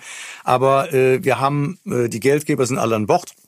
Wir haben ein wirklich fantastisches Budget ähm, was also ähm, den, den, den, den größten Serien in nichts nachsteht. Es wird die teuerste jemals in Deutschland produzierte Serie sein mit internationalen Partnern. Wir haben Netflix, wir haben Amazon für die internationale Verwertung an Bord. Ähm, können uns das im Prinzip aussuchen. Also das ist wirklich sehr, sehr, sehr gut. Nächstes Jahr fangen wir an zu drehen und insofern muss man sagen, ja, ganz klar, äh, hat, hat sich dann gelohnt zu warten. Kannst du denn, also gibt's denn überhaupt schon de, der Cast, also ihr solltet im August drehen, ist der schon öffentlich kommuniziert worden? Ich weiß das gar nicht mehr. Nee, ist noch nicht kommuniziert worden und äh, Aber kannst du ja jetzt machen, wenn du willst. Nee, du, es gibt so bestimmte Dinge, Nein, da sind wir, haben wir auch unter anderem Commitment und sagen, komm, das, das, das äh, machen wir dann offiziell. Aber ich kann dir sagen, dass es noch gar nicht so viel ist, weil auch das ist in diesen Zeiten anders als sonst. Es ist ja früher hast du langfristige Verträge gemacht, weil du ziemlich sicher sagen konntest, dass du dann auch wirklich drehen wirst. Aber im Moment äh, kannst du alles nur auf Zuruf machen und kannst sagen, okay, also wenn das alles gut geht, sagt dir ein Schauspieler, dann kann ich dann äh, spielen. Und aber vielleicht auch nicht. Also es ist, aber es ist irgendwie auch ganz lustig, weil es ist ein anderes Arbeiten momentan. Es ist nicht alles so in Stein gemeißelt. Du improvisierst viel mehr. Und schauen wir mal, was dabei rauskommt. Du, also ich kann mich dann ja immer noch bewerben für die eine oder andere Rolle. Das ist ja gut, wenn die noch nicht besetzt. Du, wir brauchen, wir brauchen noch Leute in Fischkostümen. Ich, ich kann alles. Ich kann vom Blauwal bis hin zum äh, kleinen Silberfisch. Ähm, Blauwal würden mir andere Promis einfallen, die ähm, vielleicht etwas mehr Masse mitbrächten, aber ich glaube, für zwei Schweinswale wären wir zwar sicherlich nicht oder, schlecht. Oder was athletisch, athletischeres, ein Delfin. Aber, ich finde, aber ja, wie klar, ist das? natürlich. Aber wie ist es denn, also ist es für dich etwas komplett anderes jetzt, das Drehbuch zu schreiben, als den Roman verfasst zu haben? Und wie viel, also wie viel bist du bereit loszulassen? Also ist es für dich auch schwer? Mhm. Also weil ich glaube, das in das richtige Gefäß zu gießen bedeutet natürlich auch, dass du äh, einige deiner Darlings killen musst, oder? Wir haben vorher ein paar Vereinbarungen getroffen, weil nach der ganzen langen Historie und ich habe schon so viel Zeit und Energie mit Drehbüchern und und und Vorschlägen äh, rumgebracht, dass ich mal gesagt habe, okay, wir machen es nur, wenn die mir wichtigen Darlings nicht gekillt werden und äh, wenn auf der anderen Seite aber die ganze Sache unserer heutigen Zeit angepasst wird. Und äh, irgendwo geht es uns ja allen so, dass wir das Gefühl haben, wir haben immer schon ein Handy gehabt und wir hatten immer schon Internet, aber ähm, das virale Verhalten vor 16 Jahren war immer noch ein ganz anderes als heute. Also wenn vor 16 Jahren äh, in, in vor der kanadischen Küste äh, Wale Boote versenkt haben, dann äh, hast du davon vielleicht irgendwann in Nachrichten mal was gehört, vielleicht aber auch nicht.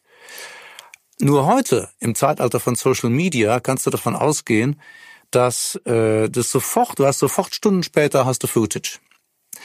Irgendeiner hat was gefilmt, du hast, der hat was mit dem Handy gemacht, der hat was mit dem Handy gemacht und das ist dann alles in den Social Medias und entsprechend ist es dann auch in den Nachrichten. Das heißt, die ganzen Informationswege, der ganze Aufbau im Buch, äh, dass sich eben an verschiedenen Plätzen in der Welt unabhängig voneinander Dinge ereignen, die aber erstmal lange Zeit isoliert und unbemerkt bleiben und dass dann eben Wissenschaftler hingehen und stellen irgendwann, weil sie gehört haben, es hätte irgendwo da hinten auch was Komisches gegeben, stellen sie langsam Verbindungen her. Das geht alles viel, viel, viel schneller. Das heißt, die komplette Dynamik musste verändert werden. Aber das heißt, ihr wolltet es in, ins Hier und Jetzt, in, ins Hier und Jetzt holen. Also das war für euch ganz wichtig. Oder für dich. Äh, das, äh, mir, mir ist noch was anderes noch wichtiger. Ich will es nicht nur ins Hier und Jetzt holen, sondern äh, ich will, dass wir immer einen gedanklichen Vorsprung von ungefähr fünf Jahren haben. Das ist keine Science Fiction in dem Moment. Das heißt nur, wenn wir jetzt etwas drehen, was jetzt State of the Art ist, äh, und es wird 2023 ausgestrahlt, weil dann muss ja noch gedreht werden, dann, dann geht's in die Post, ähm, dann kann es sein, dass du schon wieder eine technologische Entwicklung hast, äh, wo das, was du, was du zeigst, schon wieder etwas älter aussieht. Also du musst also auch ein bisschen, äh, ähm, musst du, musst du voraussehen und musst einfach die Entwicklung der nächsten paar Jahre antizipieren. Und das ist der Status quo. Das musst du voraussehen können. Ich glaube, dann hat die Serie die Chance, wirklich auch State of the Art und wegweisend zu sein. Ich habe absolut keine Bedenken, dass wir das visuell nicht bombastisch hinkriegen. Ich glaube, das wird richtig, richtig geil. Aber wenn das nicht funktioniert, wenn wir nicht in der Lage sind oder beispielsweise, wenn wir nicht ähm, ähm, antizipieren, wie sich das, wie das globale Kräfteverhältnis sein wird. Im Buch spielen die Chinesen zum Beispiel praktisch keine Rolle. Ja. Aber zu Beginn des Jahrtausends war das auch noch nicht so so ein Topic. Wie Aber jetzt, jetzt na, wie jetzt, na, jetzt hast du eigentlich zwei maßgebliche Kräfte auf dem Planeten, du hast die USA, du hast China. Das heißt, du musst also auch die Rolle äh, auch wie diese Krisenstäbe zusammengesetzt werden, die Zusammensetzung der Krisenteams, das alles ist natürlich Veränderungen unterworfen. Und äh, kein Mensch geht hinterher hin. Wir wollen ja auch nicht nur die Leser, wir wollen ja vor allem ein junges Publikum erreichen, die das Buch vielleicht gar nicht kennen. Und kein Mensch geht hinterher hin und sagt, oh, das ist aber schön, das habt ihr aber nostalgisch fein gemacht, dass ihr die Welt von 2004 abgebildet habt. Das ist nicht der Sinn und Zweck der ganzen Übung. Aber es gibt ja genügend Serien, die sich das zunutze machen. Ne? Also Stranger Things hat ja das zum Tool gemacht und ist in die 80er zurückgegangen, weil sie gesagt haben, all das, was wir kreieren wollen, ist in der heutigen Zeit gar nicht mehr möglich durch die technologischen Kommunikationstools, die man hat, ne? Aber ich finde das spannend. Ja, das ist aber ein anderer Ansatz, aber die gehen natürlich nochmal weiter zurück. Ja. Die ze zelebrieren dann aber auch ganz bewusst die, die 80s. Nostalgie. Das ist ja auch ein Hommage an die Goonies und an, an E.T. und an diese ganzen, ganzen Filme der Zeit. Nur was wir machen ist ja, die Relevanz des Stoffes ist ja nicht das, das Monster. Ich meine, wir haben auch, glaube ich, ein wirklich gutes Creature-Design. Aber äh, die Relevanz des Stoffes Schwarm, warum überhaupt Leute Geld ausgeben, das Ding zu verfilmen, ist, dass es ja eigentlich äh, aktueller denn je ist. Also das ganze Thema Global Warming, Übersäuerung der Meere, Überfischung, Artensterben, äh, Vermüllung durch Plastik, das wächst ja rein. Und äh, natürlich ähm, transportierst du das in die jetzige Zeit damit es so relevant wie möglich ist. Das war ja auch damals schon, ich weiß, bevor das Buch rausgekommen ist, ich glaube im lektoralen Schluss, in der Schlusskorrektur habe ich noch neue Fakten wieder eingebaut, um es so aktuell wie möglich zu halten. Also das heißt, naja, du bildest dich fort und schreibst parallel, also kontinuierlich. Achtest du darauf, was? Ja, immer, okay. immer, immer. Das ist ein Thema jetzt gerade auch, weil äh, Global Warming mich auch sehr interessiert, ich da auch so ein bisschen aktiv beteiligt bin äh, bei Fridays for Future, ist natürlich etwas, wo man sich drüber fit hält im Kopf. Und ebenso künstliche Intelligenz, also alle diese aktuellen Entwicklungen verfolge ich weiter und das fließt natürlich ein. Und dann hast du natürlich andererseits recht, ja, äh, du kannst nicht alle Charaktere aus dem Buch in, in auch nicht in acht Folgen packen. Also du musst ein paar rausschmeißen, äh, du musst ein paar Handlungsstränge verändern, die sagen wir, im, im, im, im Buch die du so beschreiben kannst, aber die im Film dann einfach so in der Art nicht genug hergeben. Und äh, dann macht es natürlich auch Spaß, einfach nochmal ein paar neue Ideen einzuflechten, die dir so kommen, wo du gesagt hast, wenn ich das heute schreiben würde, dann hätte ich noch das und das reingepackt. Nur dann packst du es halt jetzt rein. Aber ist das so, dass du zurückblickst auf das Buch und sagst, da war ich, das war 2004, da war ich ein anderer Frank als jetzt? Also äh, es gibt ja ganz viele Schauspieler und auch Regisseure, die sagen, ich kann mir alte Sachen nicht angucken, weil ich so viel weiter jetzt bin in der Entwicklung meines Schaffens und in der Leidenschaft, die ich ausübe. Also gibt es Dinge, die dir daran unangenehm sind oder sagst du, nein, es ist ein super, also es ist immer noch nicht umsonst ein Bestseller geworden, aber ich versuche es in die Jetztzeit zu bringen und zu modernisieren. Ja, eher letzteres. Ja, letzteres. Also wenn es, es gibt ein paar Sachen von damals natürlich, die ich gemacht habe, die äh, peinlich ist mal nix, aber ähm, die würde ich heute nicht mehr als Großtat bezeichnen und die sind auch sichtlich gealtert, auch schlecht gealtert zum Teil. Aber eigentlich alles seit dem Schwarm nicht. Nur da mich eigentlich Neues immer mehr interessiert als Altes, ich bin überhaupt kein Nostalgiker, ähm, lasse ich das einfach hinter mir. Also ich, ich gucke nach vorne und mache was, was mich gerade fasziniert und interessiert und schaue da gar nicht so genau drauf. Als ich das Buch damals gelesen habe, muss ich dir ganz ehrlich sagen, äh, dadurch, dass ich einfach Filme und Serien so liebe, habe ich immer dran gedacht, ey, das wäre so geil, wenn das jemand verfilmen würde. Aber ich habe mich mhm. auch immer gefragt, wie, ne? Weil wenn du so ein bisschen in diesem Genre unterwegs bist und einfach auch die Dimensionen kennst, was das alles bedeutet, habe ich immer gesagt, das kann man fast gar nicht, weil das ein solches, ein solches Monster ist, ne? Das hast du ja eben auch gerade gesagt. Also es spielt im Meer mit all dem, was darin lebt und kreucht und fleucht, in mhm. der Interaktion mit uns. Also das ist natürlich jetzt äh, für jeden Production Designer und äh, für jeden Showrunner erstmal ein Mammutprojekt. Aber gibt es für dich eine Buchverfilmung? Also ich, ich freue mich derbe drauf. Ich freue mich riesig. es gab ich ja auch, auch ja, das hoffe ich doch. Wir gehen, wir gehen dann, wir gehen dann zusammen hin, und gucken uns die Premiere an. Ey, da kannst du, äh, da kannst du Gift drauf nehmen. Ich, äh, ich, äh, da bin ich direkt, ich binge das alles durch, aber dann will ich auch acht, alle acht Folgen hintereinander sehen.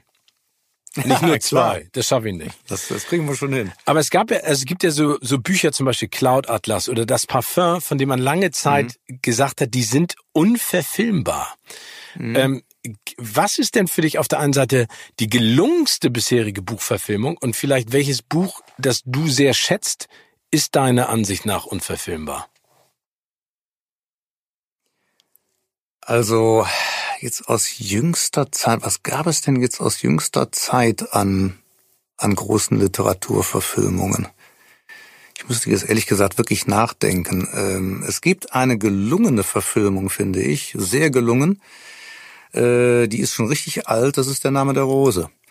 Ich finde Och. nach wie vor, dass die das richtig gut gemacht haben. Die haben das Buch entschlackt. Ich liebe das Buch, aber ich habe den Film auch geliebt. Sean Connery, Christian Slater.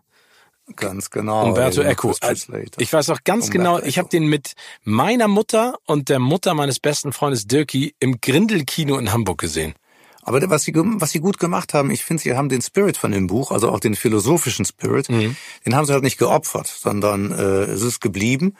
Äh, aber sie haben es natürlich äh, zusammengedampft und sie haben die Ecoschen Exkurse äh, runtergekürzt und das ist ihnen einfach wahnsinnig gut gelungen. Ähm, was ich kolossal misslungen fand, war die Verfilmung von äh, Fräulein Smillers Gespür für Schnee. Ja. Das war in jeder Ecke beschissen, das Ding. Ähm, und das ist zum Beispiel genau, ist genau das passiert. Sie haben das Buch völlig geopfert, obwohl sie sich fast seitengetreu dran entlang gehangelt haben.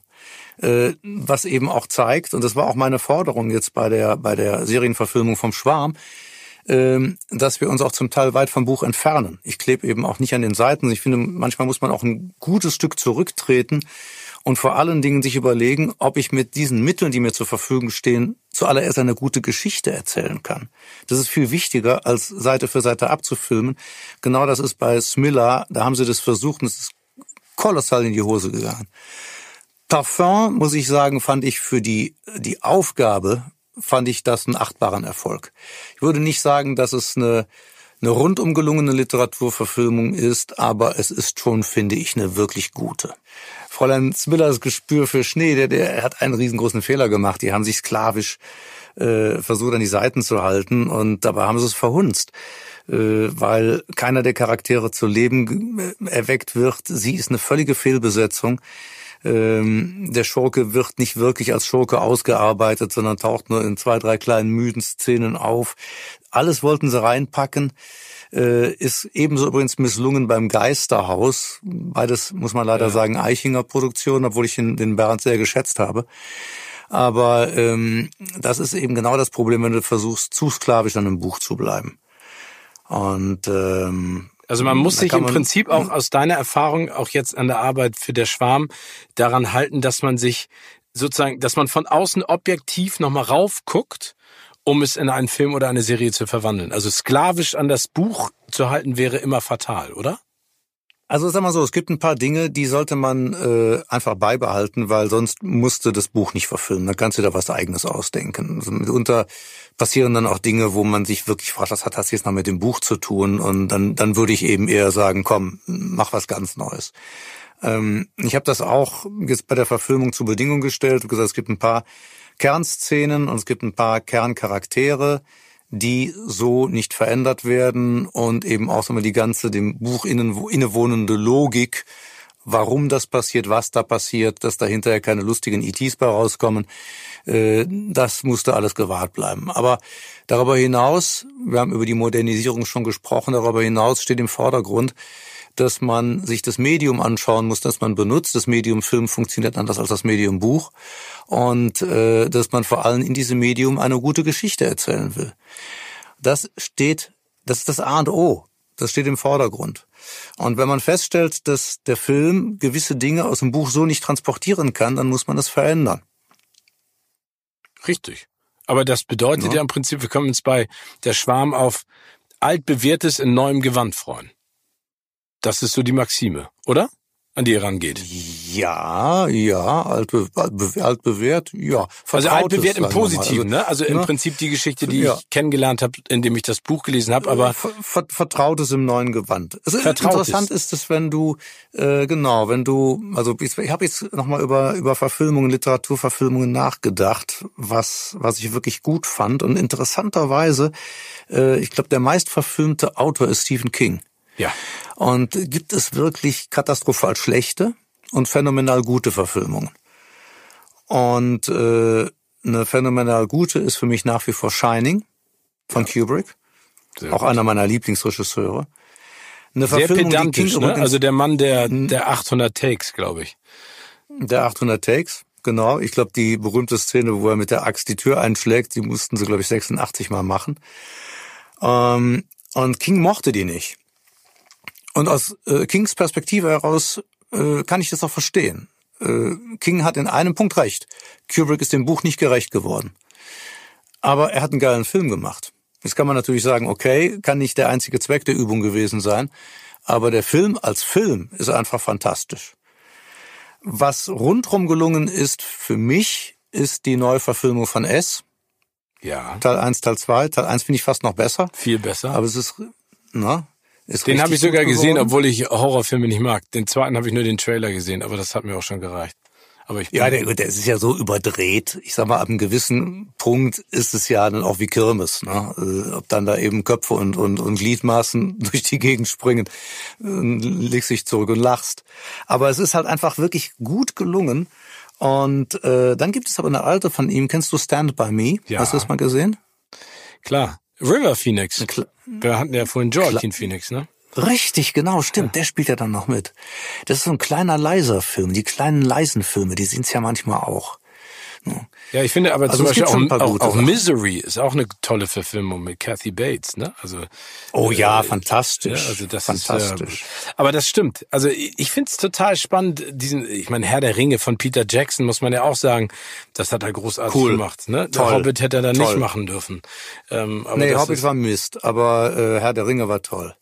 Äh, Harry Potter übrigens finde ich auch. Ich finde Harry Potter ist sehr gut verfilmt worden. Finde ich auch, stimmt. Und vor allen Dingen auch in der in der Schnelligkeit, ne, weil sie Angst hatten, dass die Kinder äh, schneller wachsen, als sie im Film eigentlich wachsen dürfen. Das ist ja das große Problem, ne? Wenn du, sag ich mal, einen Film drehst, was du ja auch gesagt hast, dann geht er in die Postproduktion und dann fängst du an, den neuen Film zu drehen. In den Film ist nur ein Jahr vergangen, aber in der Realität zwei. Und in dem Alter bedeutet das einfach schon Stimmbruch und äh, kleiner Flaum im Gesicht und äh, ne, einen Größensprung von 20 Zentimetern. Da muss man natürlich aufpassen. Aber super. Fand ich auch toll. Das ist übrigens das Einzige, was bei Game of Thrones fand ich nicht so gut gelungen ist. Äh, du hast eigentlich immer das Gefühl gehabt, alles über diese acht Staffeln spielt sich innerhalb von ein, zwei Jahren ab. Aber Ja. dann hast du einige von denen, die ja als Kinder angefangen haben, äh, das wurden dann plötzlich junge Frauen und junge Männer. Ja. Und äh, dann habe ich mich zwischendurch immer gefragt, ja, in welchen Zeithorizonten spielt das Ganze denn jetzt eigentlich? Das, das war mir nie so richtig klar. Weißt du, was ja auch so eine neue Sache ist bei Serien, ob das jetzt äh, Mandalorian gerade ist oder Stranger Things oder also die Sachen, die wir genannt haben, dass in Serien auch ganz häufig unterschiedliche Regisseure und Regisseurinnen einsetzen pro Episode. Habt ihr das auch mal angedacht? Ist das auch etwas, was in euren Köpfen rumschwirrt oder ist das Ja, wir inszenatorisch? in wir haben jetzt einen, wir haben einen Regisseur und ähm, eine Regisseurin, die als Team arbeiten werden. Also ähm, einer hat die ähm, die Hoheit sozusagen und äh, das ist, glaube ich, für so eine erste Staffel schon gut. Also du musst schon zumindest einen haben, der das Heft in der Hand hält. Aber wenn du so viele, so viele Episoden drehst, ich meine, du kannst dich ja auch als Regisseur jetzt nicht für alle Zeiten dieser Serie verschreiben. Das stimmt. Dann finde ich das schon ganz okay. Also Steven. Spielberg und Patty Jenkins äh, machen der Schwarm für dich. ich versuche dir immer Nein. wieder was rauszulocken, aber ich merke, ich Nein, schaff's nicht. nein, nein. Aber- nee, aber- sobald, wenn ich sowas nicht erzähle, dann ist das einfach, weil wir uns untereinander committed haben, sagen, okay, bestimmte Sachen geben wir dann offiziell raus. Aber wenn ich's dann höre, dann werde ich dich bombardieren mit SMS, Frank. Dann musst du leider mit leben. naja, auf jeden Fall, ist doch klar. Frank, wir haben Ja. eine schöne Rubrik, die nennt sich Words of Wisdom. Und ähm, du bist ja Bestseller-Autor und schon lange mit ganz, ganz vielen Dingen sehr erfolgreich. Deswegen ist es immer ganz spannend, mal zu hören, wie du da auch hingekommen bist. Was hat dir denn beim Erreichen, und wir haben da vorhin auch ein bisschen drüber gesprochen, auch äh, was familiär bei dir los war, was hat dir beim Erreichen deiner Ziele am meisten geholfen? Das klingt jetzt so pathetisch, aber es ist der Glaube an mich selbst. Dass ich mich nie durch andere Leute Augen gesehen habe, dass ich nie versucht habe, irgendjemandes gefühlte oder tatsächliche Erwartungen zu erfüllen, sondern äh, dass ich meiner Vorstellung, meiner Vision äh, eins zu eins hinterher marschiert bin, für mich das Maß aller Dinge war und ähm, ja keine faulen Kompromisse eingegangen bin. Ist dir das vielleicht als Einzelkind auch einfacher gefallen? Weil du ja auch gesagt hast, nee, du hattest. ich glaube, dass das damit, glaube ich, nichts, was das hat damit nichts zu tun. Also es ist ja im Gegenteil eher so, du bist ja als Einzelkind äh, in der Zeit, in der alle um dich herum eigentlich anders ticken, äh, bist du noch mehr in der Zange, um es mal so auszudrücken. um Bezugspersonen Also zu finden, ne? Was Ja. vielleicht hast du insofern recht, als als man dann aber auch entweder ähm, aufgibt und sich komplett anpasst oder aber noch stärkere Widerstandskräfte entwickelt.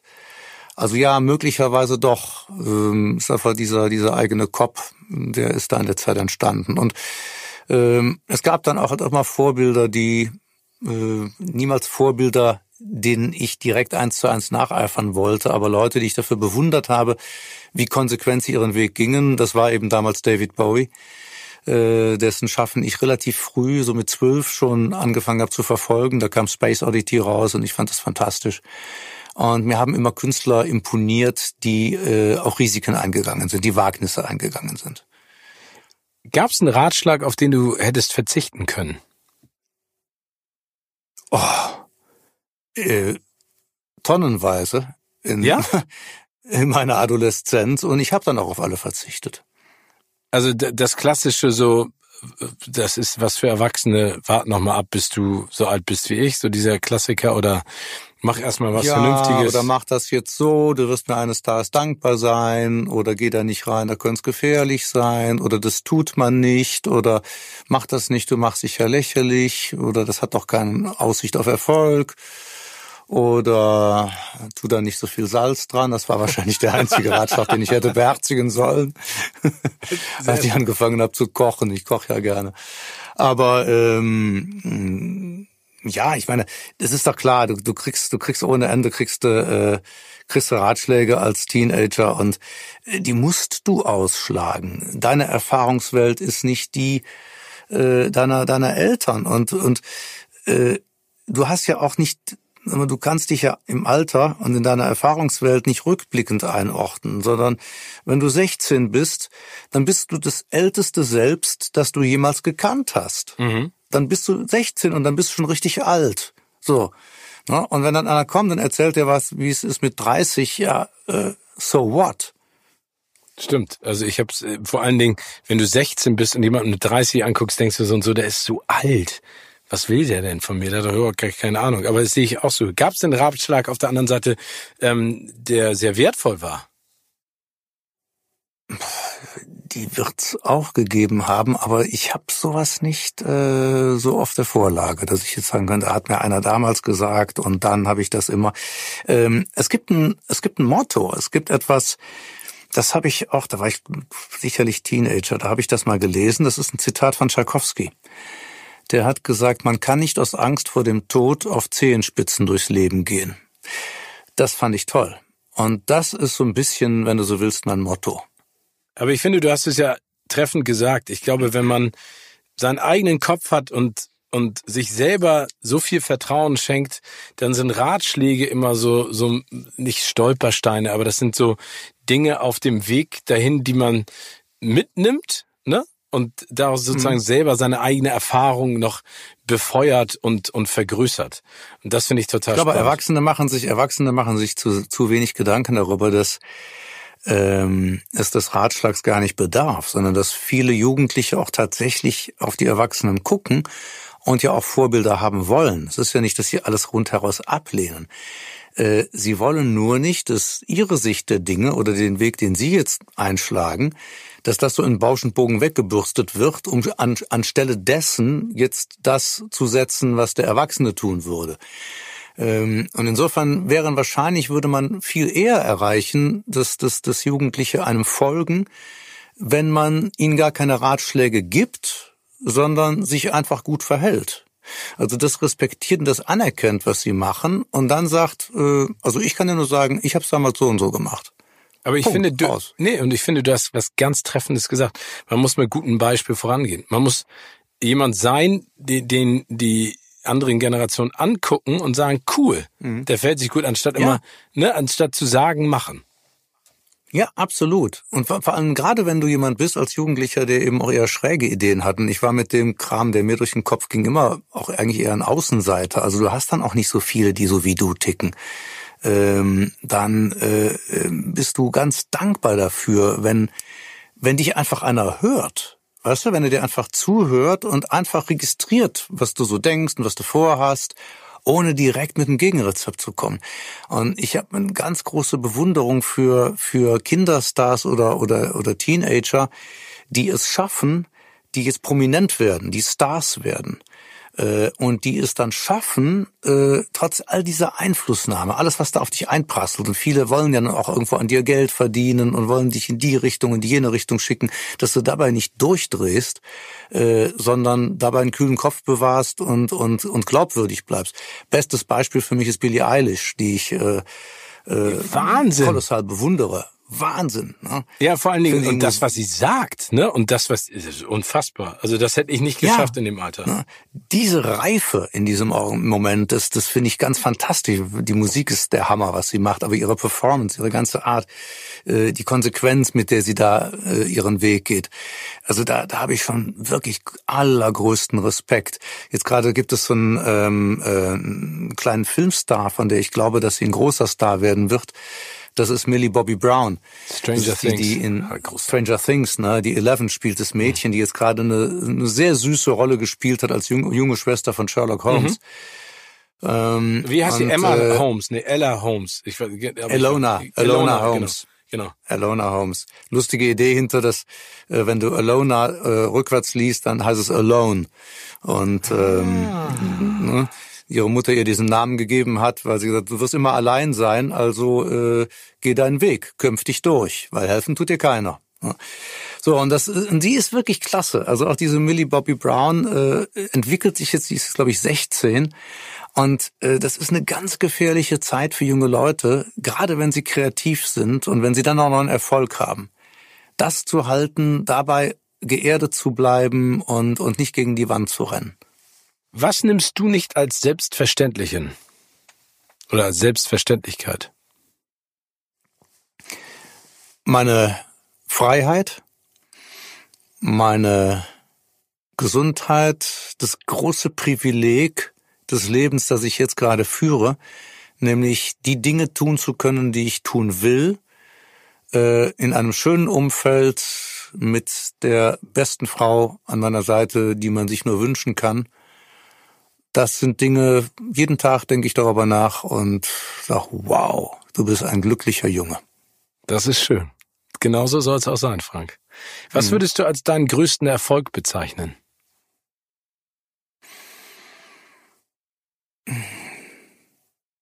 Am Boden geblieben zu sein. Ist, da, ist dir das schwer, also ist es dir schwer gefallen? Klingt immer so komisch als Frage, aber gab es Nee. mal eine Zeit, wo du das Gefühl hast, du entfernst dich von dem eigentlichen Frank? Nee.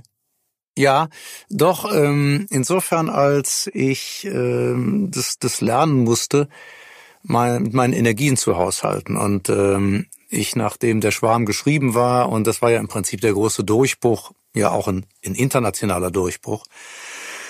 Und äh, danach habe ich noch mehr als zuvor ähm, mich überfordert, weil ich wahnsinnig begeisterungsfähig bin, aber auch plötzlich, was ich vorher noch nie hatte, äh, feststellte, dass ich äh, unter einem gewissen Druck stand, ob ich diesem Wahnsinnserfolg, also diesem Erfolgsdruck, der jetzt dadurch entstanden war, dass der Schwarm so durchgeknallt ist, ob ich das äh, nochmal einlösen kann. Und da ähm, habe ich mal so eine Weile mich von mir selber entfernt, weil ich äh, ich, ich, ich war, also ich brannte auch nicht mehr an zwei Enden, das habe ich eigentlich immer getan, ich brannte an vier. Und äh, das tat mir nicht gut. Und da musste ich mal wieder runterkommen. Aber dass ich jetzt ähm, blasiert geworden wäre, ich habe eine, eine, eine tiefe Überzeugung. Ich glaube, du hast eine Grunddisposition als Mensch. Wenn du ein netter Mensch warst, dann glaube ich, kann Erfolg dich nicht wirklich zu einem Unnetten machen. Und wenn du immer schon ein Arschloch warst, dann macht Geld aus dir nur noch ein größeres Arschloch. Sehr weise. Ich glaube, genau, genau, genau das. Ich bin mir ganz sicher, dass es genauso ist. Ansonsten würde ich den Glauben an die Menschheit verlieren. Frank, ich habe äh, ein kleines Szenario kreiert und du äh, antwortest da einfach mal drauf. Mal schauen, äh, was dabei rauskommt. Stell dir vor, dass ein tödlicher Virus die Menschheit bedroht. Wer könnte die Menschheit retten und vor allen Dingen warum? Sigourney Weaver, Joaquin Phoenix oder die von dir eben gerade so hochgelobte Millie Bobby Brown? Millie Bobby Brown, weil sie schlicht und einfach noch mehr Zeit hätte, etwas gegen das Virus zu finden. Aber Sigourney Weaver und äh, Joaquin Phoenix äh, findest du auch großartig, ne? Also Sigourney Weaver finde ich. Äh, Phoenix super. würde ich nicht trauen. Ich glaube eher, dass der derjenige wäre, der das Virus entwickelt. Oh. Äh, aber sag mal, zu, zur Durchsetzung der Maßnahmen wäre Sigourney Weaver mit Sicherheit auch die erste Wahl. Ja, wie gesagt, Aliens 2, wenn man sich diesen Film nochmal ja. anguckt, das ist, es ist eine solche Powerfrau, aber so sympathisch. Don't mess with Sigourney. Ja, hm. don't mess with her. Ja, ja. Äh, du bist auf der Suche nach Inspiration für ein neues Buch. Was würde dich am ehesten auf weitere Ideen bringen? Ein Tauchgang im Aachener Weiher, Eindringen in ein Labor für künstliche Intelligenz oder nächtelange Jam-Sessions? Nächtelange Jam-Sessions, definitiv, weil wenn du Musik machst, dann kannst du nicht gleichzeitig denken. Und Denken ist der größte Feind der Ideenfindung. Du musst den Kopf aufmachen, das Denken abstellen, tropft's rein. Der Aachener Weiher wäre die zweite Wahl, ist aber, um wirklich auf Ideen zu kommen, zu flach. da guckt dir, wenn du auf dem Grund liegst, der Arsch noch raus. das bringt andere Leute dann auf komische Ideen. Mhm.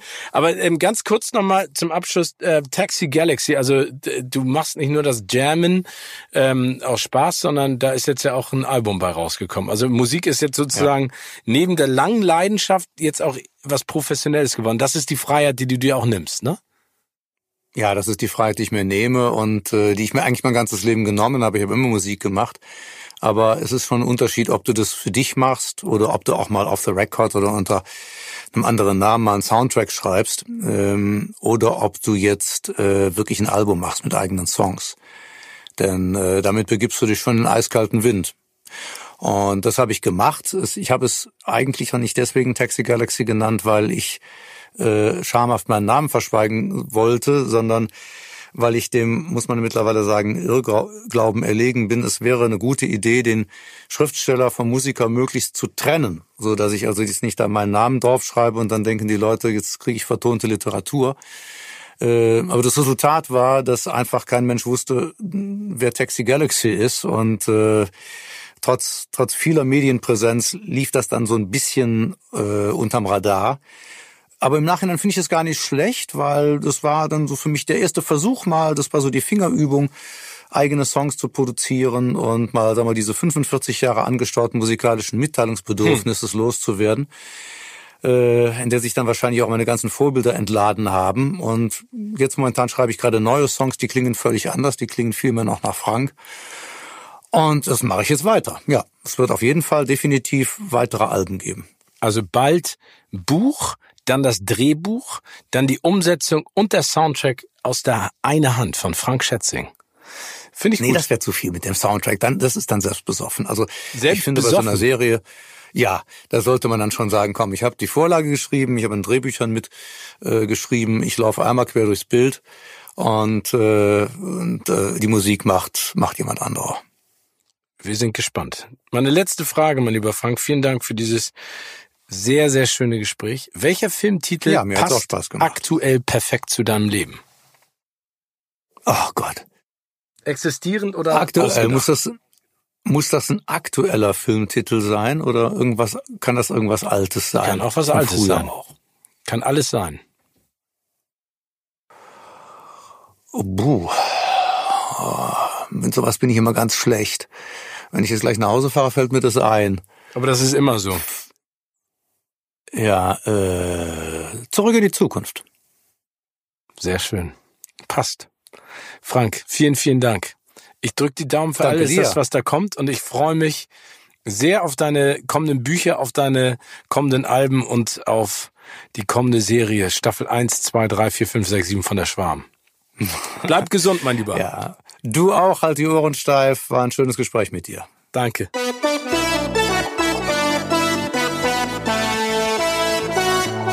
Also, denkt dran, all das gibt es auf Disney Plus. Meldet euch jetzt unter disneyplus.com an und seid mit nur 6,99 Euro im Monat dabei. Viel Spaß! Kino oder Couch wurde euch präsentiert von unserem Kinopartner Sinistar.